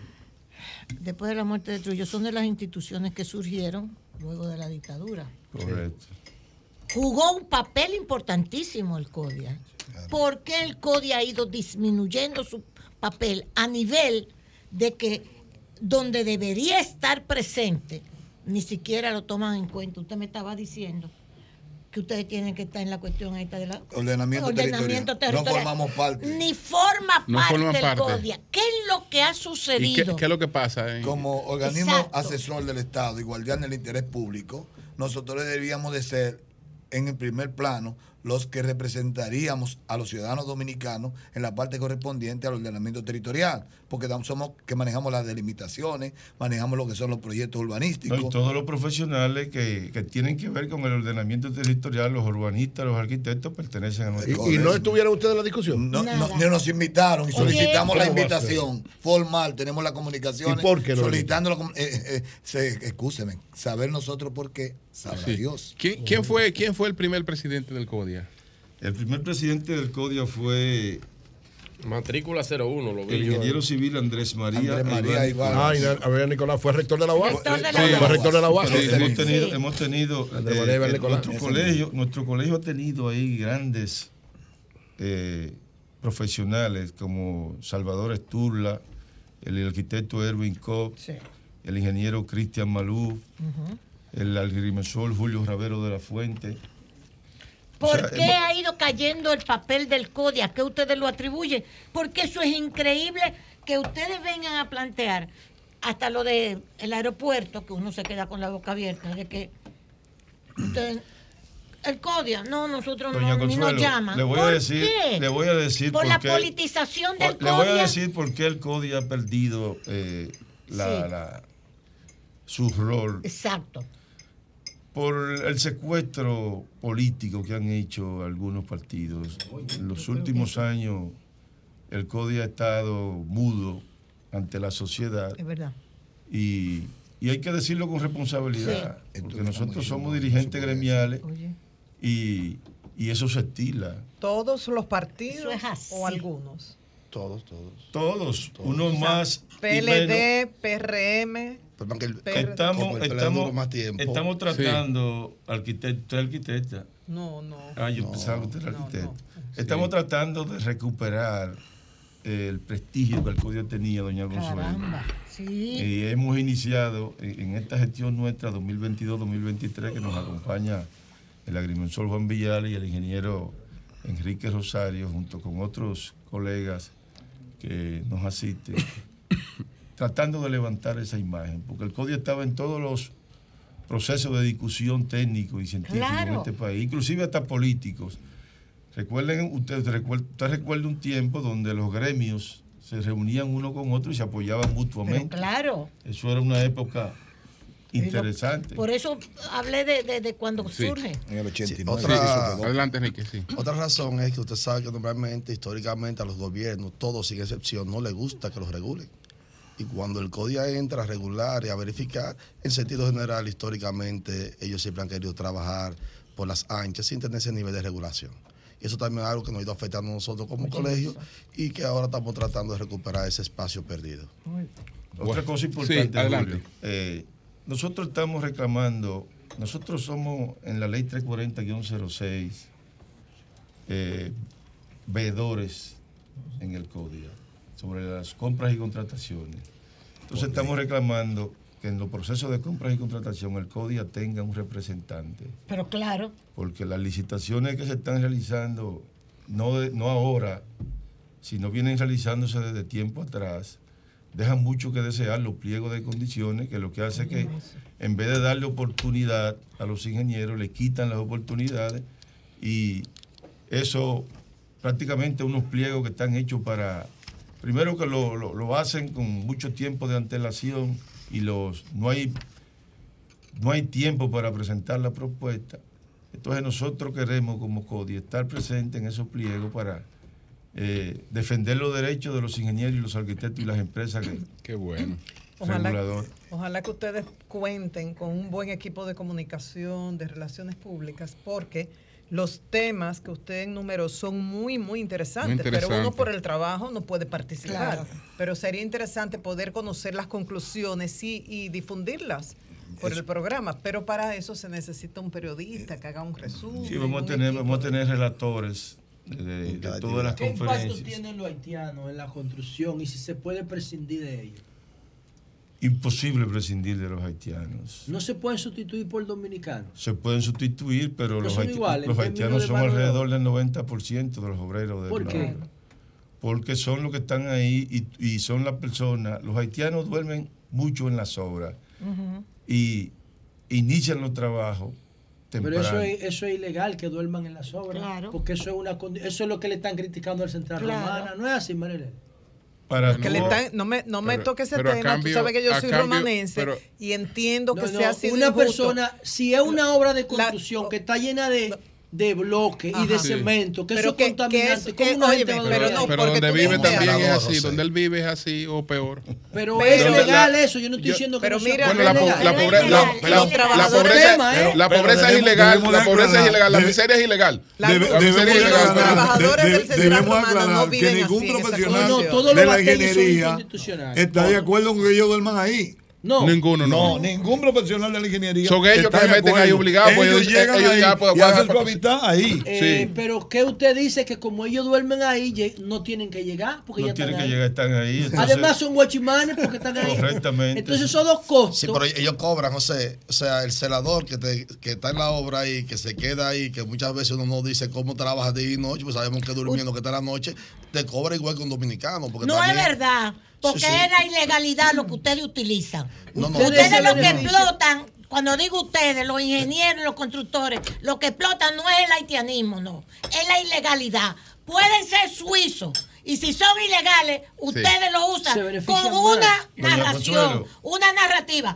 El dominicano no quiere trabajar. Ustedes lo que son unos malditos explotadores. No, no, ellos no, no, ellos no. No, porque ellos no. No, ellos no. Ellos no. No, porque ellos. Ellos ellos también.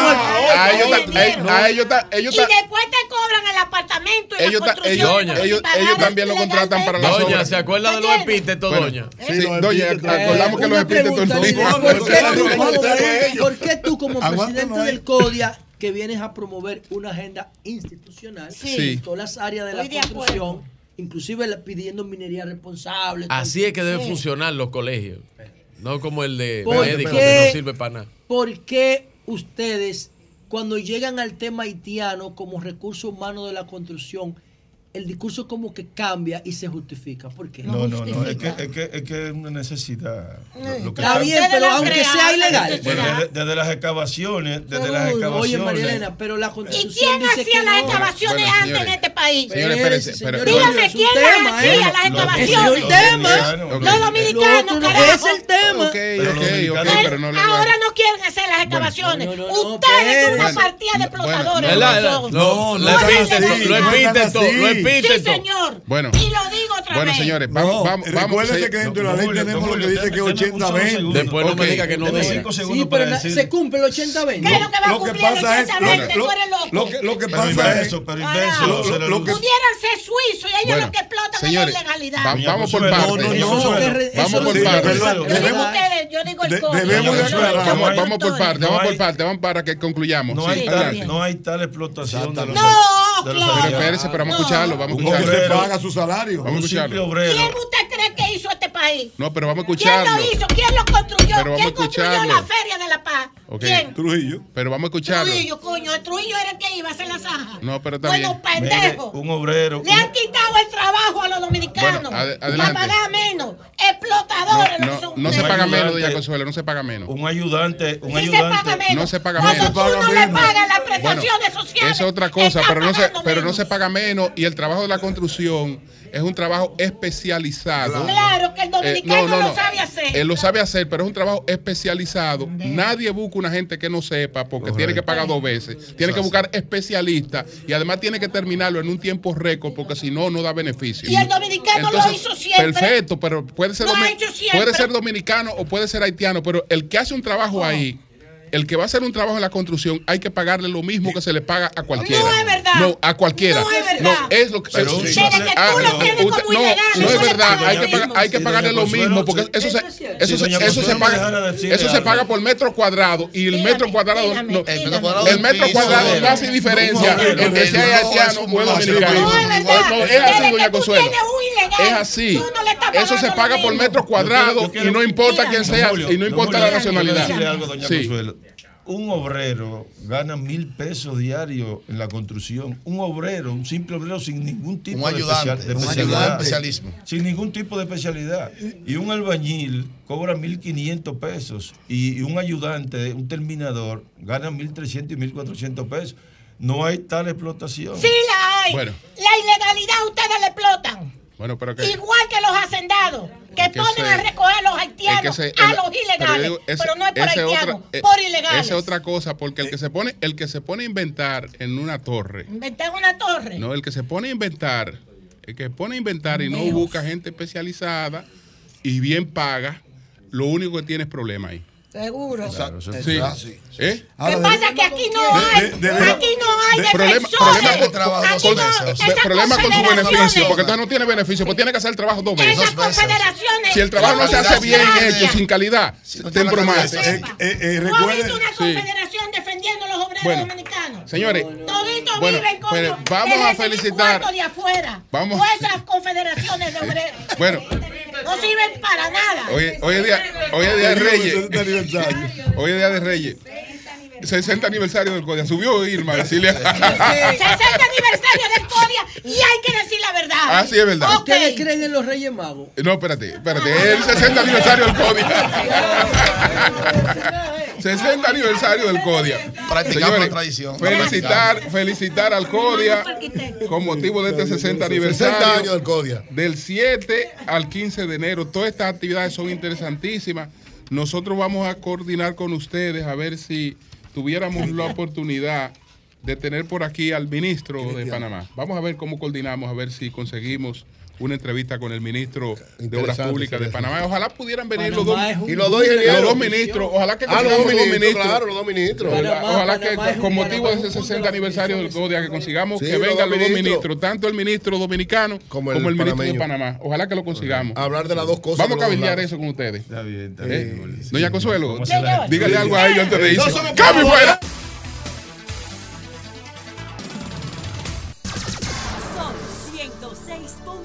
106.5.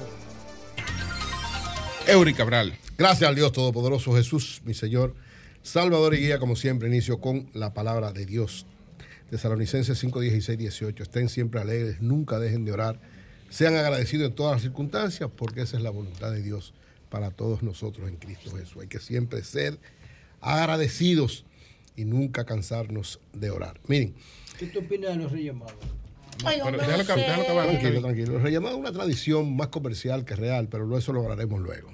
Correcto. Miren, eh, el próximo martes, como he dicho, es el Día Nacional de Gilbert por decisión de la ley 162-19. Está llamada, esta ley ya, además de declara la héroe nacional a Gilbert y designa el puerto de San Pedro de Macorís con su nombre, que ya se hizo la plaza y se colocó, llama a celebrar ese día en todo el país. Y como he estado planteando, Señales TV va a realizar un día con Gilbert, toda la programación el próximo martes de Señales TV está dedicada a este héroe nacional, a este gran patriota, que es el único patriota dominicano que ha enfrentado las dos intervenciones militares de Estados Unidos del siglo XX.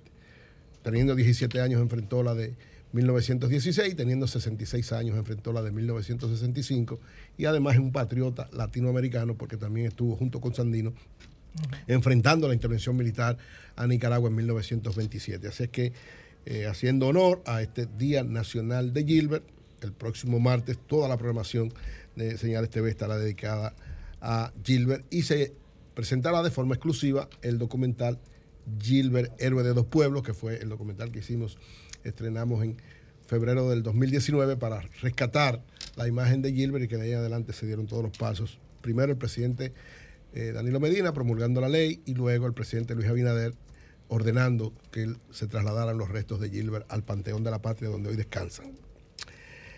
Miren, el gobierno quiso en diciembre pasar dos elementos importantes, dos leyes, que lógicamente iban a crear una situación muy especial. Ellos pensaron que ponían las leyes, pasaban estos dos o, tres elementos básicamente, entre ellos un, un- una deuda, un nuevo empréstito que lógicamente fue frenado, y que con estos dos proyectos eh, iban de alguna manera a tratar de ordenar, es la imagen que han estado planteando, de que iban a ordenar, en el caso de los fideicomisos, de la ley de fideicomisos. Y hay que, hay que ver esto con- con pinzas, por lo siguiente. Porque ahora el gobierno, incluido, que me pareció una declaración sumamente desacertada del director de compras y contrataciones, Carlos Pimentel, llamando, prácticamente le dijo estúpidos a los que están planteando la posición contraria al gobierno. Estúpidos no, pero mentirosos sí. No, le dijo, él le dijo estúpido y, y todas estas cosas que a final Sí, sí. de cuentas yo siempre digo. Mentirosos sí son. Los epítetos le hacen daño no, al que no lo- sé. al que No lo- creo que sean estúpidos. Bueno, No, pero venimos con ustedes en breve. Los epítetos le hacen daño al que lo dice y breve. no al que, al que se le dice, porque los argumentos deben ser en base a tú tener. Tu planteamiento debe ser en base a argumentos sólidos y concretos, no en base a epítetos. Y oigan bien, cuando ustedes evalúan qué es lo que aconteció con la ley de compra y contrataciones en este mes de diciembre y con haberlo frenado, fue por una cosa elemental. ¿Qué pasó con, el, con la ley de fideicomiso de Punta Catalina? La ley de fideicomiso Punta Catalina establecía una serie de elementos que todo el mundo vio que eran incorrectos, porque de alguna manera habría una puerta para pasar un bien del Estado a manos privadas y además daba facilidad para una serie de elementos de compra. Al ver eso, el país dijo, no, un momento. La opinión pública dijo, no, un momento. La oposición dijo, no, un momento. Frenen eso. Paren eso. ¿Por qué? Porque ahí no están las cosas claras. ¿Qué hace entonces el gobierno? Y el presidente inteligentemente retira y dice, no, vamos a hacer una ley marco, una ley general, una ley establecida. Y mandan esta ley que prácticamente tiene los mismos errores que tenía, o, parte de los mismos errores, quitaron algunos.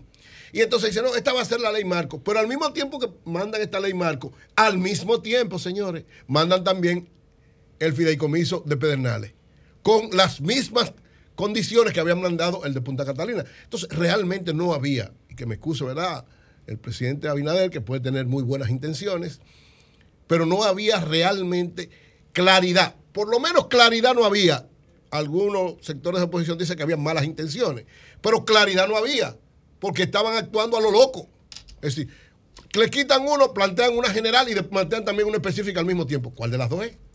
¿Cuál es el elemento fundamental? Si vamos a regular los fideicomisos y sobre todo los públicos, porque ahora se quiere decir, no, que en tiempo de Danilo, en tiempo de Leonel funcionaron fideicomisos. Claro, siempre los fideicomisos es una forma importante de usted impulsar inversiones. Los fideicomisos siempre han existido y siempre van a existir. Ahora, cuando usted le da condición de fideicomiso público, lo que usted está haciendo es que dinero público que va a ser manejado ahí y por esa inversión tendrán algún nivel de beneficio, usted tiene que regularlo exactamente igual a como regula todas las cosas que tienen que ver con compras, contrataciones y manejo de los recursos públicos. Ahí es que está la esencia. Eso fue lo que frenó la oposición. Y yo he dicho, el PLD, que fue quien a través de Juan Ariel, a través de José Dantes, a través de su comisión económica, Que dijeron mentiras. dio, no, perdón, dieron en el clavo. Es decir, pusieron al país a poner atención sobre eso, porque el gobierno no quería meter por debajo de la mesa. ¿Por qué dice Pacheco cuando le mandan, dice, no, nosotros vamos a buscar y vamos a tratar de eh, enderezar las cosas que están incorrectas y hacer el consenso? Porque hay cosas incorrectas que ni siquiera, y me da una pena eso, los senadores del propio partido de gobierno se dieron cuenta cuando aprobaron eso. A lo loco lo hicieron rapidísimo, ¡fua! para salir de eso. Pero evidentemente no había una evaluación real de lo que implicaban los fideicomisos. Porque, ¿qué está haciendo el gobierno? Y ahí es, cuando usted evalúa y ve lo que ha sido la implementación de eso, yo lo he dicho desde el principio, es una forma, un camino oscuro e incorrecto e ilegal para poder invertir todo el dinero que han cogido prestado y que no han podido invertirlo. Pero esa no es la manera, esa no es la forma. Ojalá el presidente entienda que lo correcto es poniendo a funcionar a sus funcionarios. Es decir, cobra pública, invierta todo lo que tiene que invertir. Que eh, eh, vivienda, invierta todo lo que tiene que invertir. Que todas las áreas del gobierno que tienen que invertir, inviertan. Eso es lo correcto, eso es lo conveniente. Y no, ahora empezar a decir un- una sarta de cosas que son incorrectas, sobre todo de funcionarios que uno tiene cierto nivel de respeto y de cuidado y que ellos también deben tenerlo, porque usted con argumentos es que tiene que enfrentar los argumentos de los demás. Y qué bueno, estos tres proyectos fueron a comisiones especiales. En esas comisiones deben darse todas las discusiones del lugar. La oposición ha planteado sus, sus criterios claros y precisos y ha puesto punto por punto las cosas que creen incorrectas, artículo por artículo. Porque una cosa, miren, miren dónde me da pena que Carlos Pimentel diga eso. No, porque se va a cumplir la ley de compra y contrataciones, porque se dice que se va a cumplir con el espíritu. Mire, mi hermano, decir que se cumple con el espíritu no es que se va a cumplir con la ley. Una cosa es el espíritu. Antes no se cumplía general. con nada. Perdón, No, escúchame. es que antes no se cumplía con nada. Una cosa es decir, vamos a cumplir con lo general. Con No, no, no, no es lo general. Es que eso es dinero público. Los otros fideicomisos no tenían dinero público. No y los que tenían público. perdón, los que tenían, como el caso de Red Vial, se manejan muy claro y muy preciso con una cosa específica. Ahí no hay ninguna. Tú no has leído eso. No, el que no lo ha leído eres tú. No, yo lo leí. Perdón, el que no, No, lo ha leído lo eres tú. leí. Ahora, lo que te digo es lo siguiente. ¿Por qué se frenó? Por una visión clara de la oposición. Está haciendo su papel. Una visión de ¿Por qué el mentira. perdón, ¿por qué el gobierno lo y, y el Congreso lo mandó a comisión? Porque evidentemente ahí hay cosas incorrectas. Ustedes, lo van, a- ustedes van a ver que, porque nadie está en contra No, lo que pasa es que hay un grupo de pendejos Sí, pero déjalo que termine para que se venga. apendejaron con la vaina, Nadie desde que hablan estos, estos supuestos eruditos. Pero, perdón, pero está perdón, bien, escúchame, está tranquilo. Con un grupo de mentiras. Todo el mundo, todos estamos de Con acuerdo con politiquería barata. Ok, pero Eury que está hablando. va- vamos Todos estamos de acuerdo con los fideicomisos, todos se han implementado, están implementándose desde hace tiempo. Ahora, el problema es que hay fideicomisos públicos que tienen una condición especial. Entonces, el fideicomiso público, es decir, donde hay dinero del Estado, tiene que ser manejado con toda la transparencia del lugar para evitar que luego se conviertan, en vez de una vía de inversión, en una vía de corrupción. Y a final de cuentas en expedientes también. Entonces, es hasta un favor. La oposición le hizo un favor de alguna manera, tanto al sector privado como al propio gobierno. Porque en la medida que usted es más transparente, en la medida que usted lo que es manejo de dinero público lo hace de cara a la población y siendo fiscalizado como debe ser, porque lo que está planteado en esta ley de fideicomiso llevaba a que prácticamente ni siquiera pudiera ser fiscalizado algunos aspectos, eso lleva a hacer las cosas oscuras, hacer las cosas incorrectas y su ineficacia para invertir no puede ser a través de un mecanismo oscuro, no transparente, que al final de cuentas lo que le hace daño a la inversión en la República Dominicana. Virgilio, ahora sí, adelante. Hablando es que uno se entiende. Gracias a todos los que nos escuchan a través de este Sol de la Mañana, de Sol 106.5 RCC Media, la catedral de la opinión en la República Dominicana. Miren,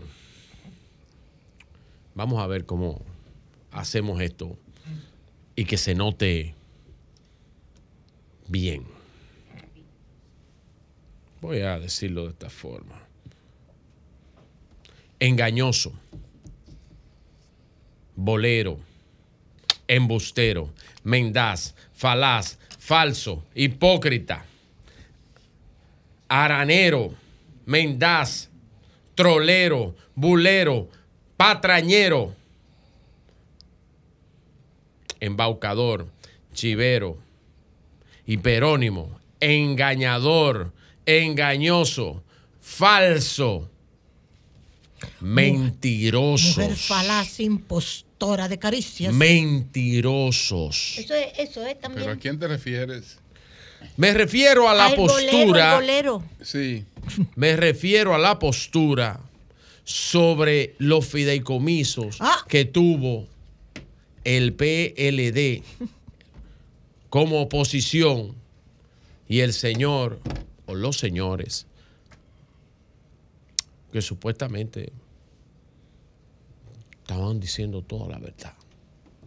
Señor Ariel, Juan Ariel Jiménez y el señor José Dante, que se sentó ahí a decir, y después dijo otras cosas. Y yo voy a demostrar con algunas cositas, pinceladitas, que en este país, de cara al futuro, la politiquería tiene que cesar. Porque de cara al país usted no puede decir un grupo, un viaje, un pile de mentira y que todo el mundo se lo aplaude aquí, porque son eruditos. Eso tiene que acabarse en esta vaina. Y aquí vamos a reconocer el que dice verdad del que falta la verdad.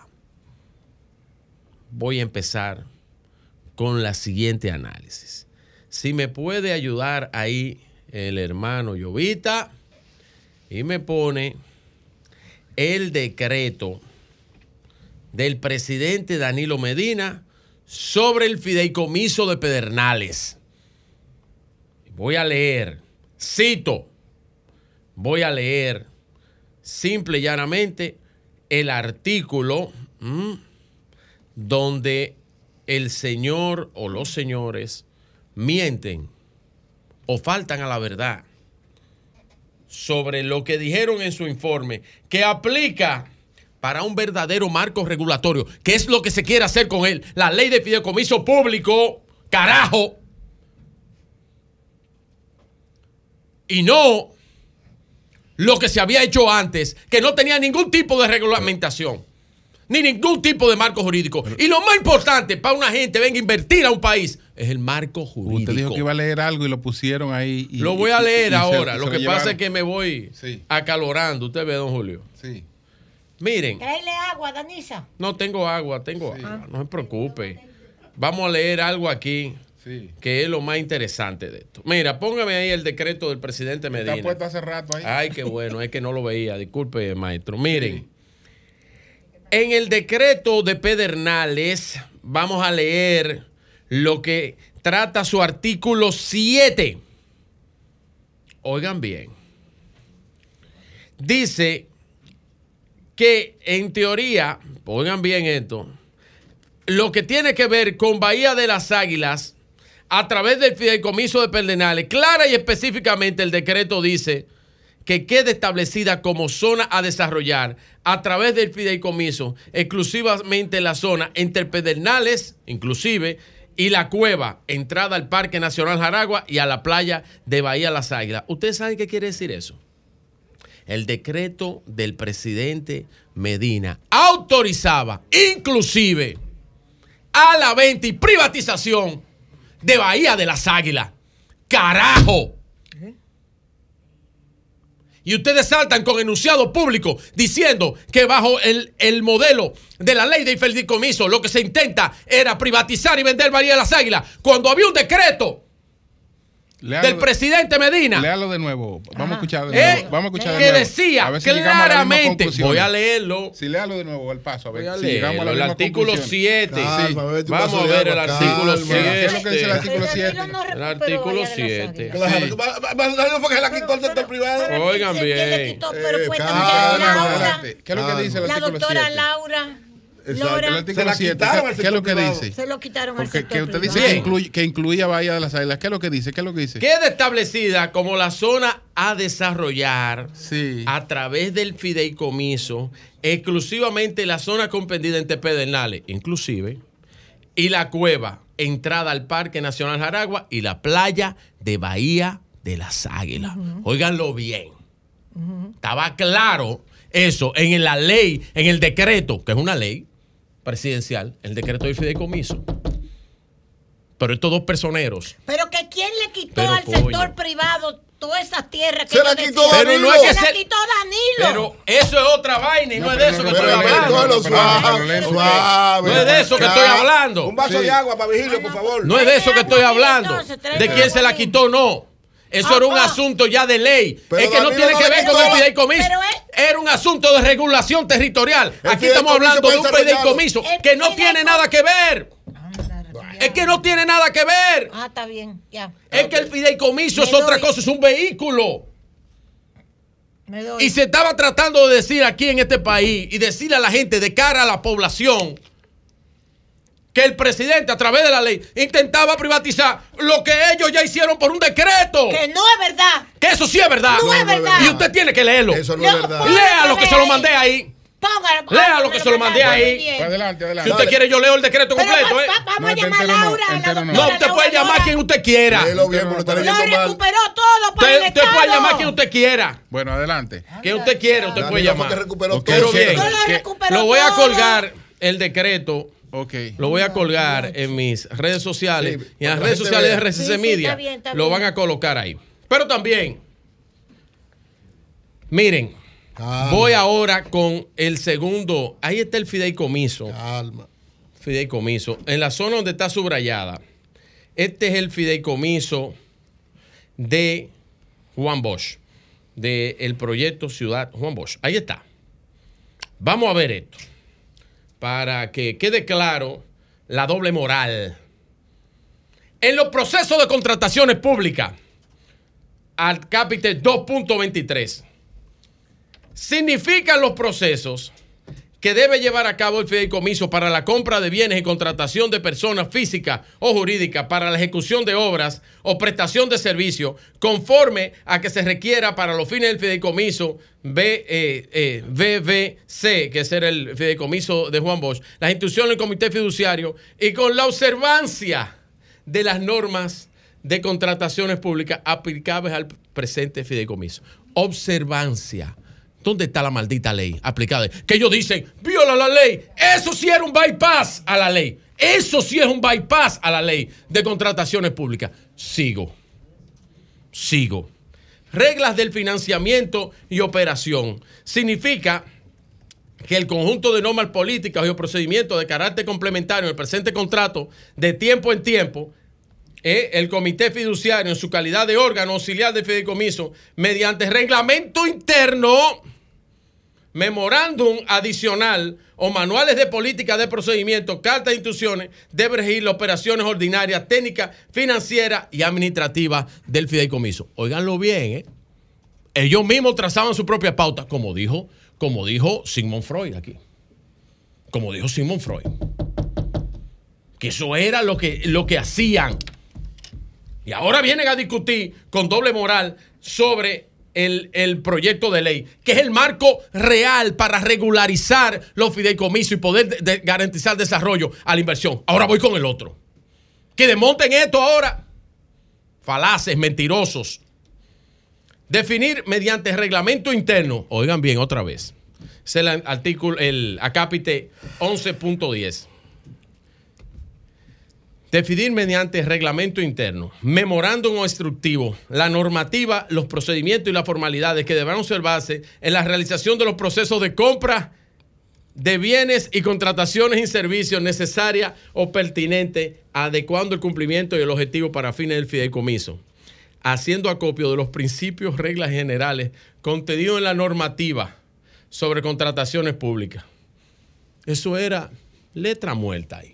Todo el que sabe de ley sabe que eso, impartiéndoselo en el procedimiento que tiene. No como se propone la ley que contrataciones públicas, sobre la ley de contrataciones públicas 34006, tiene que directamente aprobarla si está la reglamentación de las contrataciones públicas dentro del fideicomiso. Están exactamente, siguen el procedimiento de la ley de contrataciones públicas. Mientras esto, mientras esto lo violaba, mientras esto era anexo, oigan bien, memorándum, instructivo, eso es letra muerta. Eso es un acuerdo administrativo que lo podía hacer cual- eh, eh, de, los, de los fideicomisentes, eh, el que esté encargado de eso y hacerlo mediante directo, un memorándum. Ahí sí no estaba establecido. Miren,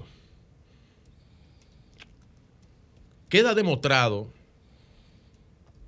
para muestra un botón, esto que hemos demostrado acá en esta mañana. Y ojalá esto lo difundan por todos los lados.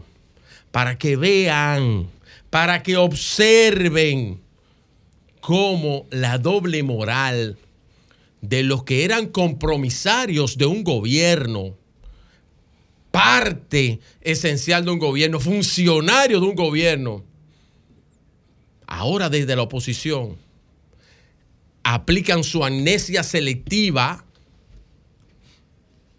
para olvidar todo lo que hicieron y de cara al sol y de espalda al bombillo, decirle a la población, decirle a la población que lo que se está proponiendo está mal, pero lo que ellos hicieron, ay, se me olvidó y estaba más, más que bien, mentirosos. Virgilio, Bien. Virgilio, ¿te puedo decir algo? Dígame. ¿Qué te parece este mensaje que subió el ingeniero Ramón Alburquerque hace 24 minutos? Bien, ¿qué dice el profesor Alburquerque? Ramón Alburquerque. ¿Qué dice el ingeniero? Actualmente la mayoría de República Dominicana está casi unánime opuesta a la aprobación de la ley de Pero fideicomisos. eso es su opinión. Yo Pero, estoy de, Virgilio, la, la- la Virgilio. opinión de la opinión del ingeniero Alburquerque Pero- con pero- referente a lo que yo estoy diciendo. Pero a él, a él tú no lo incluyes ahí en mentiroso, no, no. No, no, porque él tiene, él está diciendo que la población se opone. Esa es Pero su no percepción. Él no tiene lo una encuesta. Tú lo libras él de Pero ese- de ese termina calificativo, Claro todos los que sí, calificativos, claro tú lo sí, libras. él no tiene nada que ver. Porque él no, él no ha dicho.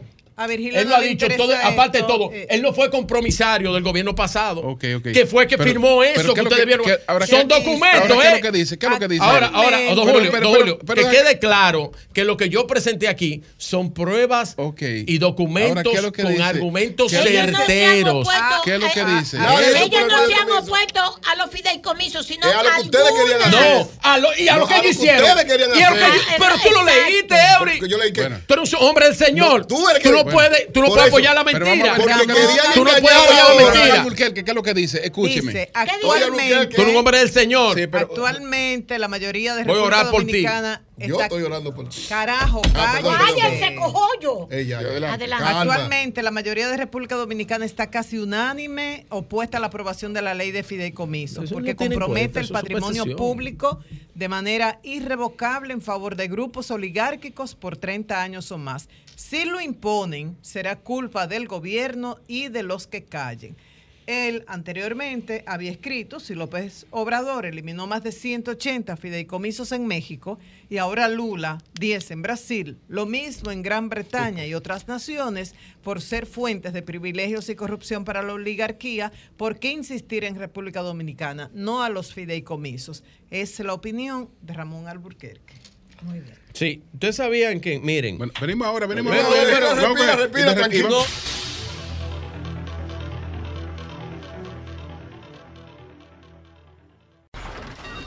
Comunícate 809-540-1065.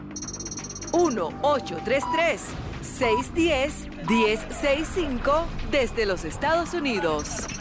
Sol 106.5, la más interactiva. ¿Tú vas lo considerando? Buenos días, buenos días. Vételo considerando. Buenos días, buenos días, adelante. ¿Cómo se sienten todos? Adelante. Qué bueno. Sí. Martínez Pozo, ¿tú sabes de- a qué se me parece el asunto de la prohibición de los huevos? ¿A quién? A, cua- a cuando Hipólito quiso bajar el dólar metiendo preso a, a los a los. No, no, no, pero no. Ahí lo, que no, se, no. ahí lo que se- oye, ahí lo que se está buscando es crear una sobreoferta para que los precios bajen y los productores de huevos se jodan. No, no creo, no creo que haya interés en que se embromen los productores, no creo. Buenos días, Buenos días, adelante. Joan Cansó de Villaduarte. Buenos días, adelante. Para informarle a todos los sectores de Villaduarte y zona allanada que ya el problema de la basura aquí en Santo Domingo Este va a mejorar un 100%, ya que la alcaldía anunció los nuevos camiones que vienen a recoger la basura. No desesperéis que el alcalde está trabajando. Pase Bien, bien. Buenos días, adelante. Buenos días. Buenos días. Saludos, buenos días, Julio, al equipo, a todos. Adelante. Julio, eh, al, al ministro Limber Cruz, el día de ayer, en su intervención, tratando de desmentir la información que trajo el amigo Pedro, eh, se le olvidó. No, pero él no trató, que- él no trató de desmentirla, él, él explicó. Él explicó, él Bueno, explicó, bueno, por qué la tomaron, pero no, él no llamó para desmentirla. En su explicación, Claro. en su explicación, él Sí. dijo que eran 15 días. Mas, sin embargo, Pedro, en la comunicación que leyó, dijo que eran Sí, que eran 30, la comunicación Ahora dice bien, 30, sí. Ahora bien, el ministro tiene que explicarle al país por qué el pollo está sobre o bordeando los 90 pesos y por qué el plátano anda entre 35 y 40 pesos. Feliz fin de semana a todos. Eh, Martín, ¿qué, qué, qué, qué vale una libra de pollo, Martín? ¿Qué vale una libra de pollo? Una libra de pollo. Sí. ¿Sabes anda cuánto que está valiendo una libra de pollo? 200 pesos. ¿Cómo así? 200 pesos. ¿Cómo así? El problema es que yo, yo no sé cuánto está valiendo, pero yo estoy comiendo pica pica. Eh, eh, o pico y pala. bueno, buenos días, adelante. Julio, días, sería bueno que Virgilio eh, también incluya ahí entonces, dentro de lo mentiroso que él dice, al presidente de Adoco. Llámese al presidente de Adoco para que escuchen la opinión de él con relación a esos fideicomisos. Tú- ¿Está, inclui- eh, está incluido el presidente Adoco ahí en esos calificativos o no, Virgilio? Yo no sé qué dijo el presidente. Ah, ah, bueno, buenos días, adelante. Pudo ser que se confundió. No, que está confundido Bueno, eres tú. buenos días, buenos días, adelante. Esa falacia Buenos días, adelante. Te voy a cambiar los lentes. Falacia, falacia, Buenos días. Politiquería barata. Buenos días. Todos creen que es politiquería. Buen día. Sí, adelante. Julio, Sí. soy productor de huevo de moca y veo la medida definitivamente nos va a afectar. Se, se está escuchando mal, tú te estás moviendo. Eres productor de huevos de moca y dice, adelante. la medida nos va a afectar directamente porque, por ejemplo, yo vendo mi huevo en Dajabón Sí. y la materia prima y el y comprar alimentos terminados cada día nos lo suben haciendo relación al problema de Ucrania. Diferentes compañías aquí en Moca no tiene ningún control para los insumos que yo compro. Entonces, el gobierno sí, entonces me va a restringir para bajarme el precio. No, vamos a desaparecer los pequeños productores. Ojo con eso. Bien, pues gracias, gracias. Miren, eh, con respecto, eh, ¿puedo, ¿puedo hacer ese adendito? Sí. Para que, me de- para que el que quiera que me desmienta. En el artículo 3, lo mencioné rápido, del Fideicomiso Desarrollo Turístico de Pedernales, que dije que incluía en Pedernales inclusivo y la cueva, que incluía la entrada al Parque Jaragua y la playa de eh, Bahía de las Águilas. Oigan este, este, esta belleza que decía esto. Oye, podrá procurar el fideicomiso DPT, el de Pedernales, podrá procurar los recursos que fueren necesarios para viabilizar su objeto mediante uno, incorporación de nuevos bienes al patrimonio del fideicomitado, solicitado por el comité fiduciario y realizado por el Estado Dominicano con la aceptación de la fiduciaria. Dos, oigan bien la dos, doña Consuelo de Pradel. Usted que ha sido una defensora de eso. El 2 decía, la venta, alquiler, concesión o disposición de los bienes que conforman el patrimonio, en los cuales está ese, ese terreno, porque es el que está aportando el Estado. Oigan bien, venta, alquiler, concesión o disposición de los bienes que conforman el patrimonio del fideicomitado conforme a las instrucciones que sean provistas por el comité fiduciario. ¿Quiénes son los que privatizaron, querían privatizar a través de ese fideicomiso eso? Bien, Sin buenos un días. marco regulatorio. Buenos días, adelante. Danilo fue que le quitó la tierra. Hablador. Buenos días, adelante. Buenos días. Van a quedar Danilo, ante la opinión pública. Bueno. Ante la opinión pública. Acabo Bueno. de quitarle la máscara. Buenos días. Les quité la máscara. Buenos ¿Cómo días. quedó el ojo? Buenos días. Adelante. Este país. Sí. Este país está harto ya del PRM y su gobierno. Y Gracias, estamos hartos de. Bueno, buenos días, adelante. Buenos días, Julio. Adelante. Buenos días al país. Le saluda Merán de aquí de los Guaricanos. Sí. Julio, yo, yo también, igual que tú, felicito al presidente de la República por suministrar los fondos a la Junta Central Electoral y es un completivo. Solamente, solamente falta que él complete ese dinerito para que la democracia, la democracia se fortalezca más, Julio. Dígame. Me- Merán, ¿qué, qué es lo Sí. que hay de, de- de- de unos supuestos miembros o ejecutivos del ayuntamiento que renunciaron? ¿Qué es lo que pasa en Santo Domingo Norte? ¿Qué pasa? Bueno, tú sabes que siempre hay muchas especulaciones, pero eh, usted tiene la facilidad, don Julio, de sentar al alcalde al lado suyo para que le explique todo eso. Ok, ok, porque la, la información no, la, no, le, he- no he hablado de ella porque no, no la conozco. Ve que, que renunciaron un grupo de funcionarios, no sé. Sí. Lógico de Santo Domingo Norte, Julio, informa nuestro amigo y hermano René Polanco, que tomó la decisión De buscar la alcaldía. de buscar la alcaldía. Después que le dieron en la madre, en the mother. Buscó- de- tomó la decisión René Polanco. Después que le dieron. Bueno. Después que le plazaron el Bueno. rodillo. Bueno. Queriendo él buscar la presidencia. Sí. Va a buscar la alcaldía René. Bueno. Es el mejor alcalde que tenemos Domingo. Bueno, bueno, pero él puede ser el alcalde. Él puede ser el alcalde. Buen día, Sol. Sí, adelante. Ahora, después que le pasaron el rodillo. Adelante. Diablo. Buenos días, adelante. Eh, Julio, buen Sí. Julio. Eury, Sí, yo quiero, yo le voy a poner una tajerita porque este, e- ese programa es del pueblo y es para el pueblo. Yo quiero que me comparen El Salvador en la obra que construye y República Dominicana en la, olla, en la obra que construyen, ¿a qué costo le sale al Salvador y a qué costo le sale a República Dominicana? Porque el presidente Nayib Bukele dijo que el dinero alcanza cuando nadie se lo roba, ¿verdad? Yo quiero esa tareita. Bueno, pues gracias, gracias. Pero hay que ver, son cosas distintas, ¿no? Son cosas distintas. Salvador, El Salvador como Nicaragua, eh, eh, son terrenos volcánicos, ahí no se hacen edificaciones, no se- y no se hacen edificaciones eh, como, la, como, la que, como la que se hacen aquí. Eh, no, no, no hay, no hay, no hay, no hay comparación, no hay comparación. Bueno, ¿Por qué Martín. fue que renunciaron eso? Martín. Dígame a ver. Eh, Martín, ¿cómo está el pollo? El plátano. Eh. El plátano. Martín, manéjate. Martín, ¿cómo está el plátano? Manéjate. Yo estoy a pica Picasso limpio. No te da para comprar pollo, huevo y ¿Eh? plátano. Yo fui a comprar una libre de pollo y el, el, el, el que vende los pollos me dijo, tú supiste cómo está la libre, déjalo ahí. Compré dos de la verde. Digo, Eh. "Ay, No, pero también, también el pico y pala no se defiende con el pico y pala Ah, y, sí, y el es muy pico- bueno para la sopa. El pico y pala, sí. Sí. Eh, ¿Para la eh, sopa? eh, la, la pata de pollo de que da colágeno, dice. Sí, tiene colágeno. ah, ah, ah, pues Jaina está en salud de colágeno.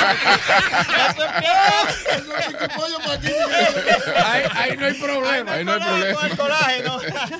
Sabanda, tú te trajiste, te trajiste algo. Cuidado, oye. No, no, pero. Mira, José. José que te vio pasando por los cristales se fue. Pero la luz me había preguntado que me preguntó en el pasillo dije, vea, ¿qué, ¿qué tú le vas a regalar a tu hijo? Y bueno, él me pidió un iPhone 13. Yo le regalé un colchón. ¿Y por qué? Ah, para que siga soñando.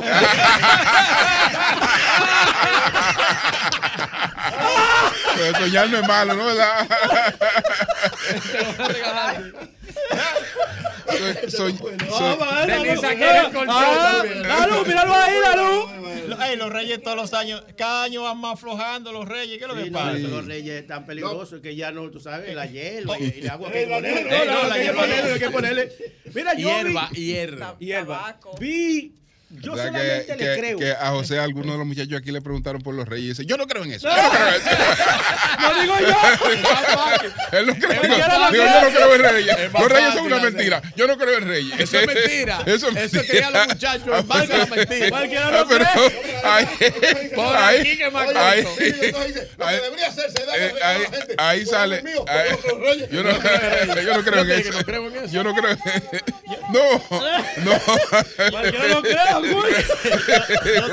Aplicó, Oh, pero y cualquiera- aplicó por aquí. que Cualquiera no cree. Yo, yo- yo tengo, yo tengo, un, yo tengo amigo vicioso que le dijo al hijo, dijo, mira, mijo, a los reyes ponle su hierba, pero no, po- no la ponga de la otra, ponle de esta.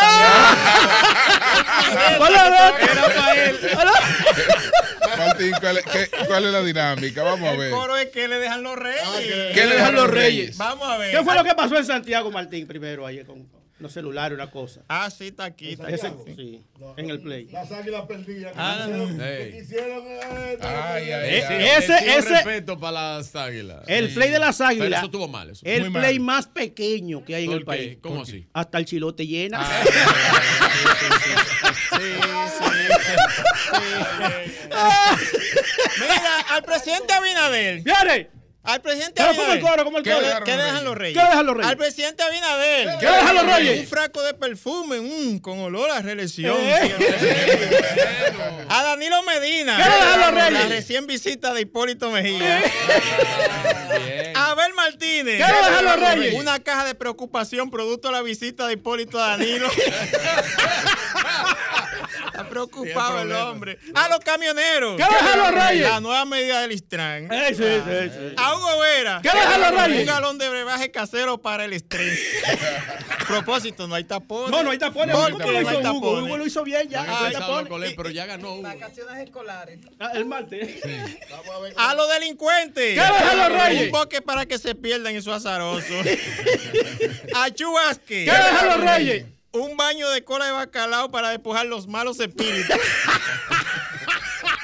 A Zenén Cava. ¿Qué los reyes? Un potecito de aperino 81.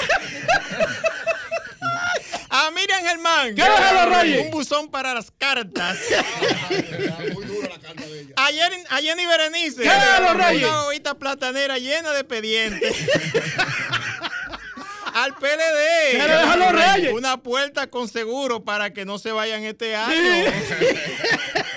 A la fuerza del pueblo. ¿Qué le dejan los reyes? Nada. ¡Ay, Pedro!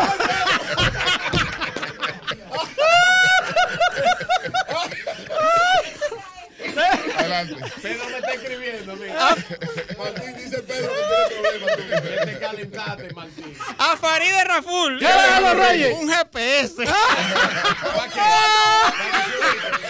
No se ve por parte. Por parte se ve. A Bad Bunny. ¿Qué deja los reyes? Una pista de aterrizaje para que aterrice. A Toquicha. ¿Qué deja los reyes? Una caja de pan.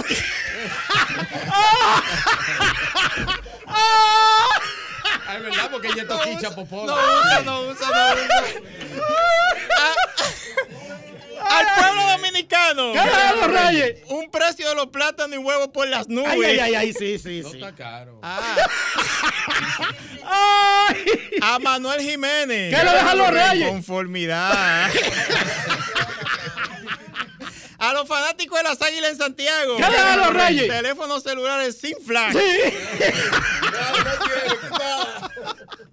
Al fideicomiso. ¿Qué le dejan los reyes? Que se pongan de acuerdo. Ah, y por último, a los haitianos. ¿Qué le dejan los reyes? Un saludo afectuoso, cariñoso, amoroso y todo lo que termine en oso de Doña Consuelo. Y Leonel lo sabe. Eh, Mira, esa banda. Ey, ey. Dígame, Tú, Virgilio. ah, el tu chiste de salida. Cuidado. Que no sea como el que hiciste la semana. Sí, sí. Muy bueno del- la semana No, pasada. no, la semana antes del. Cuando estábamos ya para año nuevo, hiciste un Ajá. chiste complicado. Mm, Sí. ¿cómo? No, no, ¿Cuál, cuál fue? Cuidado, ¿Cuál fue? Cuidado con no, los ese no, ese chistes. no lo vuelvo a decir. No, no, no. Era ¿Con machista, cuál es el Leninita, chiste pensamiento hoy? rubirosa. Bueno, yo, esto no es un chiste, ¿verdad? Ten. Atención, doña Consuelo. Atención, María Elena. Atención, atención, don Julio. Atención, Lea. ¿Dónde está? Lea? Atención, Lea. Donde quiera que esté. Lea, escríbame. Y solamente yo le creo mirándole a los ojos a un artista venezolano, Ajá. ¿A cuál? a Franco de Vita.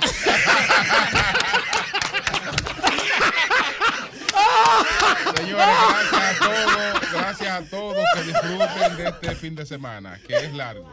Gracias a todos, gracias a Un todos. fin de semana, Ahora, un fin de semana. vamos con Un, Hugo un Veras. fin de semana, Juan Luis Guerra. Largo. Hugo Veras y vehículos en la radio. Cambio fuera.